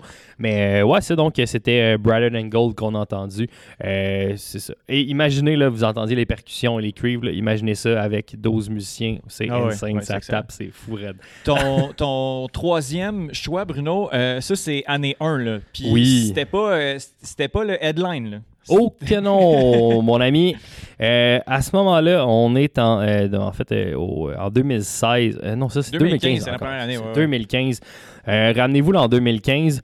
Euh, je vous garantis que personne ne connaissait Émile Bilodeau et pourtant, maintenant, pas mal tout le monde le connaît. Euh, je pense que même euh, en 2015, même Émile Bilodeau n'était pas certain s'il se connaissait. C'est à ce point-là qu'il était nouveau. En 2014, il avait gagné le cabaret de la relève du festif. Et puis, l'année d'après, le gagnant a toujours un spectacle. Euh, je pense que c'est le vendredi, là, si je ne me trompe pas. C'est vraiment la première, première partie. Euh, il- écoute, là, là, en 2000 c'était en 2015, là, il faisait la première partie. Je pense que c'était de. Des trois accords, je me trompe pas, et Alex Nevsky. Ou Ah quelque chose comme ça. C'était c'était vraiment le avant, là, c'était le premier premier. Puis il était même pas sur l'affiche. là, à quel Non, non, point- non, c'est ça, c'est ça. Puis il y avait 4 tonnes à son répertoire. Là, tu sais, c'était, c'était Ouais, exact. là, ouais. c'était- Puis tout de suite, quand on l'a vu, on a compris, ben compris. Ouais, ouais. Non, mais l'énergie, l'énergie était, était- était- était juste folle. L'énergie était impressionnante euh, du côté du jeune Émile Bilodeau. Euh, pour ceux qui ne le connaissent pas, bon, mais il fait dans le fo- folk, blues, rock un peu. Euh, c'est un auteur, compositeur, interprète. Euh, relativement beaucoup aux engagés, je vous dirais. Euh, vous en parlerez à la fête nationale l'année passée. On salue euh, ma tante Ginette. Le macaron, le macaron gay a frappé. Le macaron n'a pas été apprécié. Malgré son jeune âge, 24 ans, Émile Bledo a deux albums à son actif. Le premier étant Rite de passage qui est sorti en 2016 et le deuxième, Grandeur mature, qui est sorti en 2019. Euh, Il y a quelque chose qui s'en vient, de ce que j'ai cru comprendre. Il y a, un- il y a un- un- une chanson qui est sortie là, il y a peut-être un, un mois et demi ou deux là, dans, dans- dans ces coins-là. Euh, donc, il y a sûrement du nouveau matériel d'Émile Bilodeau qui s'en vient. Et puis, euh, j'espère, ben, j'espère. Je lui souhaite que ça va être. euh, qu'il va revenir au niveau du premier album parce que le deuxième album. Est inégal quand même. Là. Ouais, est exactement. inégal. Il y a d'excellentes chansons. Il y en a d'autres que je- Bon, qui sont assez oubliables. Mais c'est des longs albums qu'il fait aussi. Là. Oui. Euh, euh, bon, euh, son, son premier, euh, dont j'oublie. Rite de passage, oui. Il y a comme 16 chansons là, là-dessus. Ouais. là. C'est- C'est très, très long.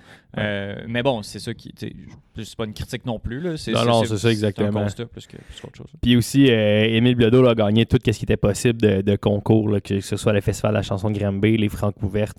Euh, il a tout gagné ça. Révélation de l'année au Gala de la Disque en 2017. Euh, donc, euh, il, a, il a fait un bon bout de chemin. Puis j'ai bien hâte de voir qu'est-ce qui, s'en vient là, pour- de, de son côté, Mhm. du côté d'Émile Bilodeau. Donc, on peut y aller, Étienne, avec l'extrait. C'est sûr que c'est dur, essayer de se projeter dans le futur. Faut s'attendre à n'importe quoi. Me semble que ça va me prendre un emploi, moi.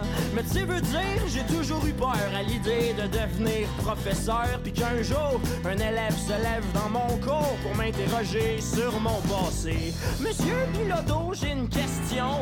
J'ai vu des vidéos de vos chansons sur YouTube. Ouais, vous étiez pas mal cute, mais comment ça se fait vrai, vous êtes pas mal plus laid? Wow, j'ai, Émile Bilodeau, quand, euh, quand on l'a vu, là, c'était, oui l'énergie, puis euh, tu sais, c'était. Je pense que c'est la première fois que je voyais un gars de mon âge, visiblement de mon âge, Ouais. devant moi, euh, avec une, une aussi belle plume. Là. Tu sais, je- j'étais c'est comme l'écriture à l'époque, je voulais écrire beaucoup. Euh, puis là, je trouvais ça fascinant. Là. Je dis, ce gars-là, on a le même âge, il est sur la scène, il, il- il va chanter ses tunes parce qu'il a, il a cl- un talent hallucinant. Oui. Puis, euh, j'étais allé le voir, euh, tu sais, il était dans, parce que... Plusieurs fois. Oui, oui, mais j'étais allé le voir euh, sur- ben, dans la foule Oui, après pendant le show parce que j'étais comme, man, c'est juste malade ce que tu fais. T'as quel âge? On a le même âge. Ok, cool, serrer la main. Puis dire que. J'ai dit, tu lâche pas, euh, t'as de l'avenir. Je me targue de T'es un visionnaire. Ben, je pense que oui. Je pense que oui. Euh, D'après moi, il était sur le bord de lâcher. Ses affaires Ouais, allaient moyen. J'ai ouais, donné un petit ça. kick au reste de sa carrière. Puis, euh, il est rendu où, où est-ce qu'il est rendu euh, maintenant? Ouais. D'ailleurs, euh, c'était crise existentielle qu'on a entendu. Oui, J'imagine qu'à ce moment-là, quand tu lui as dit de continuer, il était probablement en crise existentielle. Peut-être. Puis après ça, moi, je l'ai remis sur la bonne voie. Tu l'as mis on track, puis Oui. puis là, on a vu qu'est-ce que ça donnait. hein. Merci, Étienne, pour Ben, ça. moi, c'est un grand plaisir. Moi, moi et mon apport à la culture québécoise, ça, ça me fait toujours plaisir. Ton, deuxième, ton deuxième choix, au Trois Lions, là, il y a quelques, quelques mois, à l'époque où il n'y avait pas de soccer, on a fait des tops d'albums et euh, il y a un de, de ces albums, un, des, des albums de, de cet artiste-là que tu as considéré comme un de tes- dans ton top 3 francophone. Euh, c'est un artiste qui est, qui est bien connu de la scène underground, mais de la scène euh, pop mainstream, gang encore à être connu, mais pour elle, c'est une question de temps. Ouais, effectivement. Donc, c'est c'est Les Louanges qui est en deuxième position de mon top, top, euh, top, euh, Top. 5. donc, euh, ouais, donc euh, Les Louanges qui est un gars, euh, ben, en fait, il s'appelle Vincent Roberge. Donc, euh, Les Louanges n'est pas un groupe, c'est une personne. Mhm. Euh, un gars de Lévis euh, qui a sorti son premier EP. euh, EP, EP en 2017. Euh, D'ailleurs, euh, très, très underrated, très peu connu, mais le, le EP Le Mercure, c'est euh, excellent. Moi, je, je pense que c'est lui que j'ai écouté le plus. Mhm. dans- C'est ça le pire. En 2018, ben, c'est là qu'il a vraiment connu euh, une explosion. Et c'est d'ailleurs en 2018 qu'il était au festif. Euh, c'est ça en 2018? Ah ouais? Non, c'est 2019, Ok, mon ouais, erreur. c'est ça, il me semblait que, que ça faisait. Non, c'est vrai. Donc en 2018, il est sorti La nuit est une panthère. Hmm. Et en 2019, il s'est présenté au festif alors que il y avait une chanson qu'on connaissait qui jouait un peu au IGA. Pitou? Pitou, ouais, Il exactement. au jeu, puis tout? Ah Oui, tu m'avais dit, euh, je me souviens, on était ensemble, puis on avait entendu, puis j'ai fait comme, ah ben ça, j'aime ça. Mhm. Puis j'avais commencé à m'intéresser, mais sans nécessairement euh, accrocher tant que ça, mais encore là, un peu comme je dis depuis tantôt, après l'avoir vu en show, j'ai pas eu deux minutes. Mhm. J'ai compris quelque chose. Et puis euh, après ça, ben, ça s'est continué là, pour lui. Il a sorti un EP là, euh, euh, qui s'appelle Expansion Pack. C'est drôle parce que c'est EP dans le fond. Cas, il est sorti en 2019. Et là, ben, je sais, on en a, on en a parlé en fait la. euh, C'est-tu la, la dernière, euh, dernière fois où j'ai parlé de Pigeon? Oui, c'était Oui, ici. Oui, oui, c'est ça. Exact, exact. Donc, c'était la, de- la dernière fois que j'ai parlé de qui est sorti un nouvel extrait qui s'appelait Pigeon. Donc, j'ai- hâte de voir parce que lui aussi, de ce que j'ai compris puis de ce que je vois sur son Instagram, il y a du matériel qui s'en vient. Mhm. J'ai vraiment hâte d'entendre ça parce qu'il a frappé fort avec La Nuit est une panthère. Oui. Le EP était franchement acceptable. Mais là, j'ai Mhm. vraiment, vraiment hâte de voir avec quoi il va suivre. Puis comme tu disais, Étienne, au début, euh, tu sais, d'être connu un peu plus du, du- du Ouais, Québec ouais, en du grand général public, du grand public. Euh, je pense que ça passe par un deuxième, al- un deuxième album qui va se faire un, se frayer un chemin dans les radios. Euh, je pense qu'en 2018, on n'était pas encore prêt, Mhm. tout à fait. Là, je pense que de plus en plus, je veux dire, il est à la Star Academy, là, fait que Oui, rendu oui, oui, il y a quelque chose quand même. Oui, oui, non, ça sent bien. et rendu là, là, je pense qu'on on, on prend, on prend un peu plus connaissance des louanges. Donc, euh, je pense qu'avec toutes ces belles paroles, on peut y aller avec euh, l'extrait Étienne.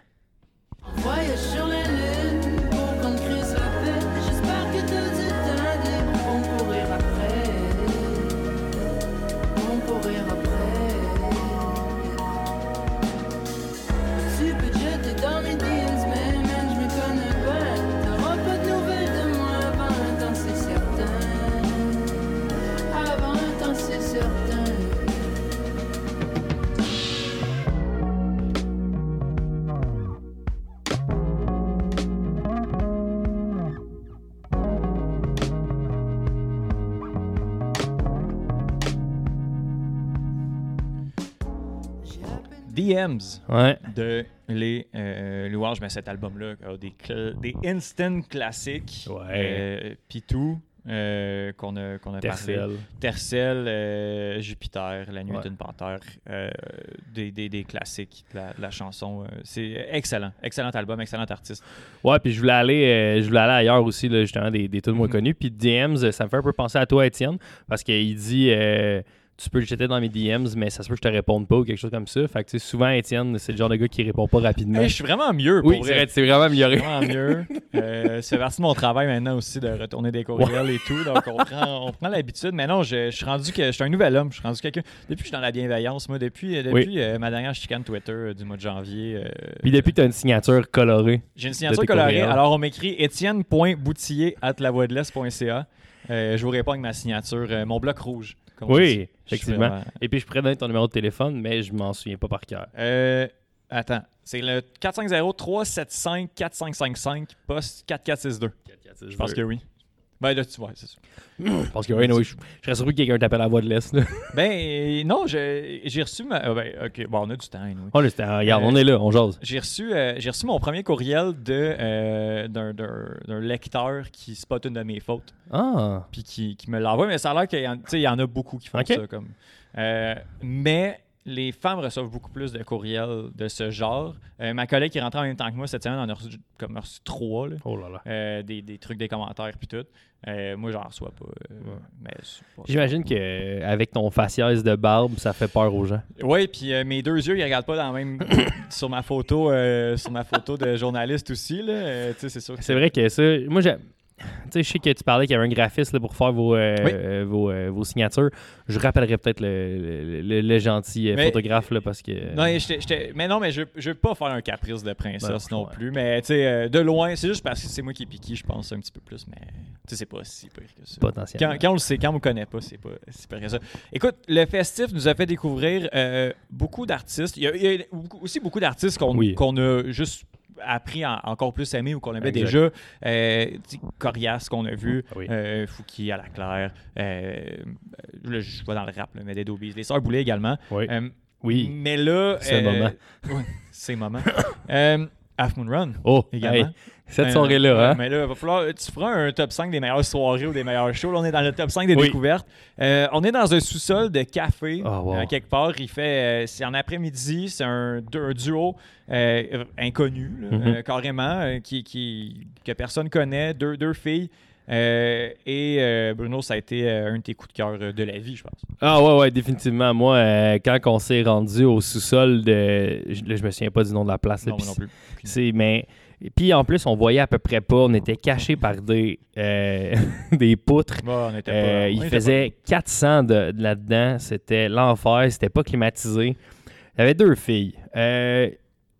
Laurence et Camille Mhm. Aussi connu sous le nom de Milk and Bone, euh, qui était là avec euh, synthétiseur, pas grand-chose, micro, mais ça sonnait tellement bien.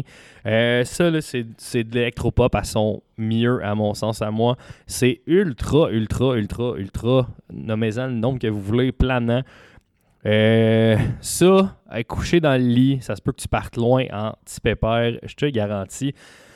Euh, ces deux filles là, qui ont ex- extrêmement de talent. D'ailleurs, Camille euh, fait ég- également, euh, a- ben, en fait, une carrière solo là, Oui. avec Croy, Oui. qui est également très bon. Qui, c'est- qui est du make and bone Ouais. poussé au seul et, poussé au maximum. Ah, exactement. Puis le, le- le duo, là, ils se sont rencontrés au cégep, les deux étudiants en musique. Là, fait que tout est dans tout. Ils ont, ils ont été dans. Ils ont fait des performances avec Mister Valor qu'on qu'on aime bien aussi. Là, qu'on a-tu vu? Non, moi, c'est l'année que j'étais pas là, je pense, en tout cas. Ouais, euh, oui, une fois. Euh, mais on a vu Qualité Motel, fait que c'est pareil. Ouais, c'est vrai, exactement. c'est vrai, c'est vrai, c'est pareil. Euh, donc, c'est ça. Fait que c'est un duo là, qui, qui, a, qui a été reconnu aussi, là, qui ont été en- dans la longue liste euh, du prix Polaris en 2015. Donc, euh, les- cette année-là, ça a vraiment parti. Euh, et ça a commencé avec leur album Little Morning, qui est Mhm. sorti justement en 2015. Euh, un album là, qui. Moi, il n'y a rien là-dedans que j'aime pas, Mhm. je vais être honnête. Et c'est tellement court, c'est seulement 28 minutes. C'est ça Ouais, qui ouais. Ça, me, ça me fait mal. Euh, deuxième album qui était très attendu, qui est sorti en 2018, ben très attendu, en tout cas pour moi. J'avais vraiment hâte qu'il sorte. Euh, c'est la- l'album Deception Bay. Mhm. Et euh, le, le premier mot, là, Deception, ça ne s'appliquait pas à l'album. Donc, j'ai vraiment beaucoup, beaucoup aimé cet album-là. Qui était euh, près de 50 minutes, fait que là, on avait augmenté là, quasiment Mhm. du double. Ouais, là, j'étais content. C'était comme euh, me satisfaire. Et puis, on a sorti aussi un EP en 2019 qui s'appelle Dive, euh, que j'ai un petit peu moins écouté là, pour, pour être euh, honnête. Mais j'ai tellement aimé Deception Bay et Little Morning. Euh, j'ai hâte de voir s'il y a des trucs qui s'en viennent pour eux. Ils partent un peu en solo, ils, ils font des trucs un peu avec, avec d'autres personnes aussi. Là, fait que j'ai hâte de voir comment ça va se, pa- ça va se passer. Donc, on peut y aller avec bon, ben, leur chanson. Ouais, ouais, ouais, c'est la meilleure. euh, C'est ça. Vas-y, Étienne. Parfait.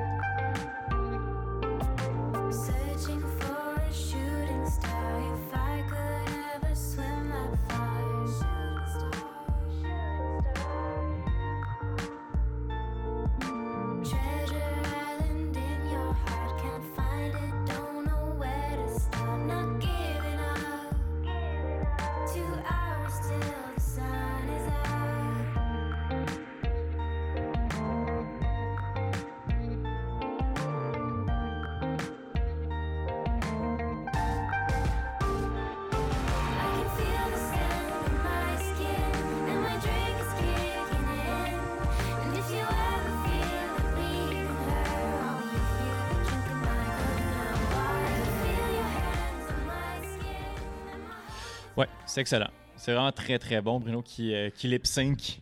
Euh, Moi, j'étais parti. C'est vraiment, vraiment très très bon. Ouais, c'est excellent. Honnêtement, là, moi, je, je me tanne pas. Euh, même encore euh, aujourd'hui, je, je me tanne pas. Mhm. Je suis incapable de me tanner.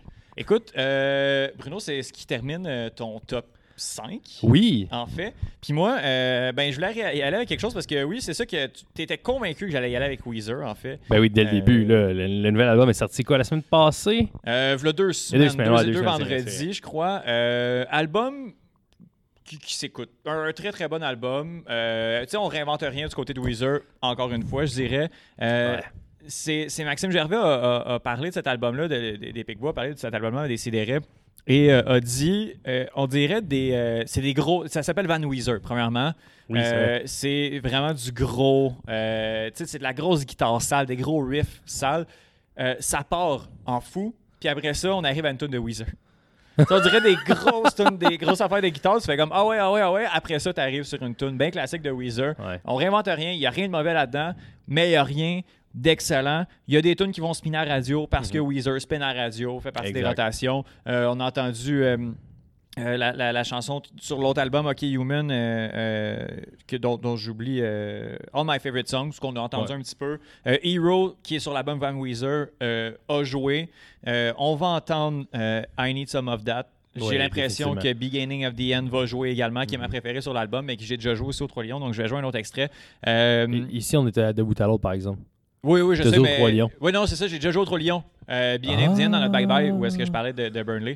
Mais euh, je voulais jouer autre chose, je me suis dit, tant. Mais le premier, t'avais pas commencé avec du, euh, du Weezer, la notre- ma première can- Oui, la- can- euh, oui, j'avais joué à Lugobi Ah. du premier, de, de l'album Hockey Human qui est sorti il y a quelques mois. Après ça, on est arrivé avec Van Weezer, qui est un album qui a été reporté plusieurs fois. Oui, c'est vrai. Euh, était supposé sortir l'année dernière avec la pandémie. Euh, était supposé être l'album qui allait porter le Hell Omega Tour avec, euh, avec Green Day et Fall Out Boy. Ah, mon dieu, j'aurais été là, par exemple, ça? Ouais, mais il passe pas à Montréal. Il passait genre à Toronto, puis c'était comme euh, 200$, piastres, mais. C'est dommage que Toronto ça pue, sinon mais je Word, mais là, ils ont fait la tournée, puis ils repassent pas au Canada. Là. Ouais. Donc, euh, Hey, Out Boy, Green House. ah non, ça aurait été hot, là. Puis c'était comme Weezer qui commençait, là. Ouais. Puis avec, avec juste des tunes de, de Van Weezer, ça aurait, été, ça aurait été dégueulasse. Euh, dans le bon sens. Ouais. Euh, mais écoute, hey, ça fait vraiment longtemps qu'on baisse pas. Ah, nous aussi, mon show. Euh, euh, oui, donc, oui, c'est ça. C'est un, un bon, un bon album. C'est cool Ouais. à écouter. Tu sais, il y a des albums comme ça, tu te casses pas trop la tête, tu travailles un peu en écoutant ça. C'est court, ça rock. On va écouter un extrait de I Need Some of That.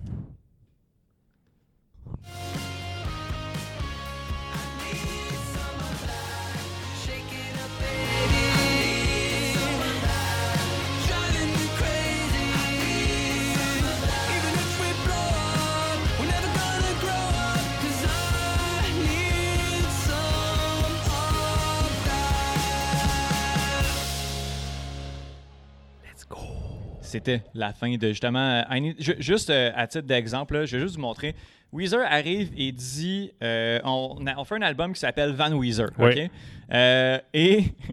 Moi, je suis là, ah, ok, c'est bol. Mais, ok, les Mais, tu sais, c'est ça, c'est Weezer. À un moment donné, t'acceptes là, que ça Ben va ouais. être ça. Et puis, ça, c'est sorti. L'extrait que je vais juste jouer 5 secondes là, est sorti en septembre 2019. Quand ils ont dit qu'elle allait sortir.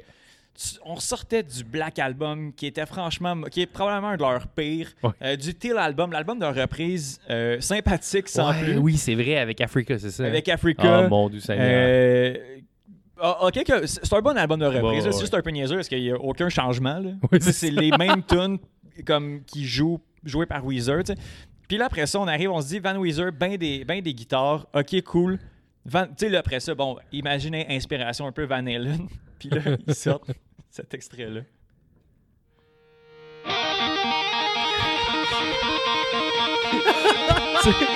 Sais comme, ok, ouais, ça, ça va être ça, là. ça sais. Il n'y a pas plus Van Halen que, c'est que cet extrait-là.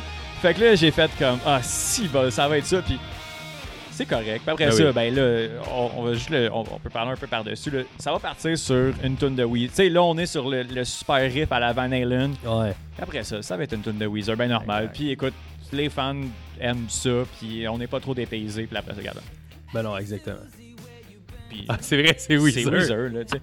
Fait que c'est cool, c'est sympathique, on aime ça. On a, ben, bref, c'est, fan de Weezer, on aime ça. Après ça, puis ça s'écoute super bien, ça va jouer cet été, ça va être cool, Ben c'est ouais, parfait. Définitivement. Weezer qui prévoit sortir quatre albums en 2022, un à, la- à chaque début de saison, Hey, ça va être niaiseux, ça. avec un, une thématique, une vibe de la saison. si bol. Même année, tu, tu dis OK, Rivers, puis tu genre. OK, fais, fais ce que ça tente de le faire, fais-le. Ah, do it. ouais. On va écouter. Être fan de Weezer aussi, c'est de chercher un diamant dans un ton de marde. là. Euh, tu sais, il y a des tunes, même sur le Black Album, où ce que tu fais comme Ah oui, tu sais, il y a- y, y comme ça, cette chanson-là qui est excellente. Ouais. Euh, mais au final, tu finis par trouver ton compte en tant que fan de Weezer. Mais c'est ça, c'est juste. C'est- les- les- J'ai hâte d'écouter les quatre albums de. Ouais, ouais, mais, mais honnêtement, moi, je, je- tu vois, ça, ça m'intrigue tellement que je pense que je vais être obligé. Je sais pas ce que ça va être. J'ai aucune idée ce que ça va être. Ils veulent rajouter encore des cordes comme dans, comme dans Hockey Human. Bref, ça va être euh, ça va être vraiment malade. Mais écoute, on, on embarque dans le train. Van Weezer, ça s'écoute. Ça va s'écouter cet été. C'est un, c'est un album d'été. Puis Ouais, définitivement. écoutez ça si vous aimez ça. Puis là, c'est. Si vous aimez pas Metallica, je vous. euh, On salue Étienne Germain. Euh, Bruno, pour terminer euh, cette chronique qui va finalement durer 40 minutes, Ouais, euh, ça fait 35. là. j'ai jamais eu connaissance du temps. Tu sais, c'est ça qui arrive quand on a du fun. Ben, c'est ça l'affaire. Puis des fois, je, je, je veux pas que. sais, Ben, anyway, ça va être en fin d'épisode. Puis on parle de musique. Puis c'est c'est chill aussi. Là. Mais des fois, je veux pas qu'on accapare euh, quelqu'un ou prendre du temps. Mettons, euh, Faber, des fois, on va prendre du temps. Puis là, Ouais. je suis comme, ah, je vais pas prendre trop de son temps. sais, Il est déjà cool euh, d'être là. Puis tout le monde. Ouais, ben, de toute façon- que genre. euh, De toute façon, on s'en fout. là, C'est c'est mieux de même parce qu'on passe plus de temps ensemble entre amis. Oui, oui, ok. Non, non, mais puis euh, c'est ça, on, on a, on a du plaisir. Euh, faudrait qu'on ait notre podcast euh, juste de musique. Faudrait. Éventuellement. On salue Ludo. On travaille, on travaille là-dessus. Bruno, on termine. euh, mais merci pour ton top 5. On a coupé ça, coupé Ben sec oui. quand même. Mais Ben euh, excellent top 5 de, de découvertes festives quasi québécoises, euh, mis à part le groupe australien. Ouais, c'est ça, c'est 4 en 5 en exact. fait. exact. On finit ça? Oui, Oui. avec. euh, J'ai préparé l'extrait. Ça, on a découvert ça également au festival. Et c'est ça que je m'en allais dire, mon, euh, mon cher Étienne. C'est que ce groupe-là, on l'a découvert également au festif. Ils étaient là en 2018 et ça s'appelle Clay and Friends.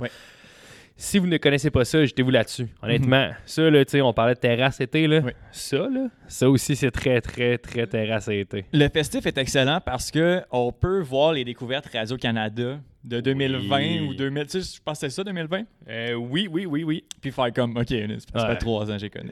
Je les connais déjà par cœur, là. c'est ça, c'est 2018. Ouais, il était au festif en 2018, Ok, puis ouais, euh, je pense qu'il était à Radio-Canada, la découverte, en 2020, je pense. Ouais, ouais, c'est, c'est- Ah, fait qu'on les connaissait depuis déjà assez longtemps. là. Ouais. Euh, excellent groupe. C'est Ouais. vraiment très, très bon. Puis ça connaît un essor euh, exponentiel. Ouais, exactement. Donc, on y va avec, comme on termine à chaque fois ma chronique, avec une chanson que j'écoute énormément ces temps-ci et ça s'appelle Bouge ton tang.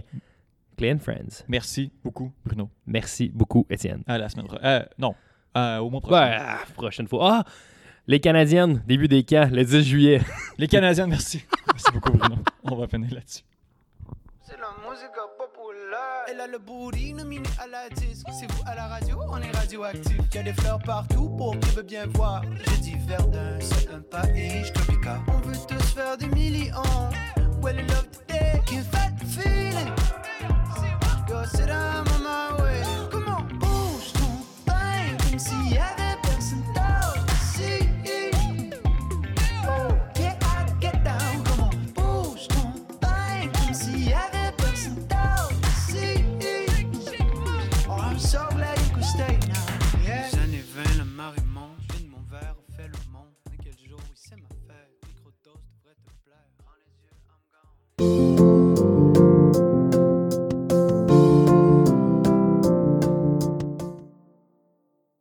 Merci beaucoup, Bruno Larose. Euh, je voulais dire aussi, euh, ben là, vous l'avez entendu, on à- je suis encore, en- on, était en- vis-à-vis, en face à face, en faisant la chronique. Puis, on est encore à apprendre euh, notre, la console, comment elle fonctionne euh, et, gérer le son. Donc, pour les extraits sonores, euh, la qualité du son ben, était, bonne en termes de qualité, mais en termes de volume, était pas l'idéal. Je m'en excuse. On essaie de travailler ça pour, euh, les prochaines fois. De- de- des- fois, des, petits, pépins ici et là. On est vraiment justement dans l'adaptation de, euh, de tous ces outils. Donc, euh, voilà, merci beaucoup Bruno Larose, merci beaucoup Alec Avendano, merci euh, Stéphanie Redchevski, Justine Lompré, Daphné Chamberlain et Johan Carrière pour ce merveilleux épisode. La semaine prochaine, ben, on va peut-être réentendre une nouvelle. euh, En fait, on va, on va réentendre beaucoup de, de gens, deux euh, chroniqueurs féminines qui vous avez entendu aujourd'hui. Théoriquement, on devrait les réentendre la semaine prochaine. Bref, j'en dis pas plus. On va, évidemment, parler de soccer. On va revenir sur la finale de, la, Ligue Europa dont j'ai mentionné un petit, peu, euh, un petit peu tantôt avec Benoît. On va également revenir sur la Ligue des Champions qui se joue cet après-midi, samedi le 29 euh, mai 2021 à 15h. Je vais y aller d'une prédiction. Euh, je dirais que sur papier, Manchester City est beaucoup plus puissant que Chelsea. Chelsea a battu Manchester, euh, Manchester City en demi-finale de la, coupe, euh, FA Cup. J'aurais dit victoire de Chelsea il y a deux semaines, mais avec la fin de saison en queue de poisson que euh, l'équipe de Londres a connue, si on n'a pas l'avantage technique, parce que c'est clairement City qui l'a, puis qu'au niveau de l'avantage du momentum, on l'a même pas, ben, je pense que ça va être une victoire de Manchester City. Je vais dire 2-0. Je pense que Manchester City va s'en sortir avec son premier trophée européen. Euh, ça me fait très mal de dire ça, mais je pense que c'est comme ça que va se dérouler le match de samedi, euh, finale Ligue des Champions. C'est la- le, c'est le match qui clôt la saison de foot euh, en club. C'est l'avant-goût de l'euro quasiment. Puis justement, après ça, on va mettre toute notre énergie, nos énergies en fait, sur l'euro 2021. 2020 en 2021 en Europe, possiblement beaucoup en Angleterre. Bref, on suit ça euh, avec euh, euh, intérêt parce que l'euro va être couvert par le club école et par les Trois Lions également.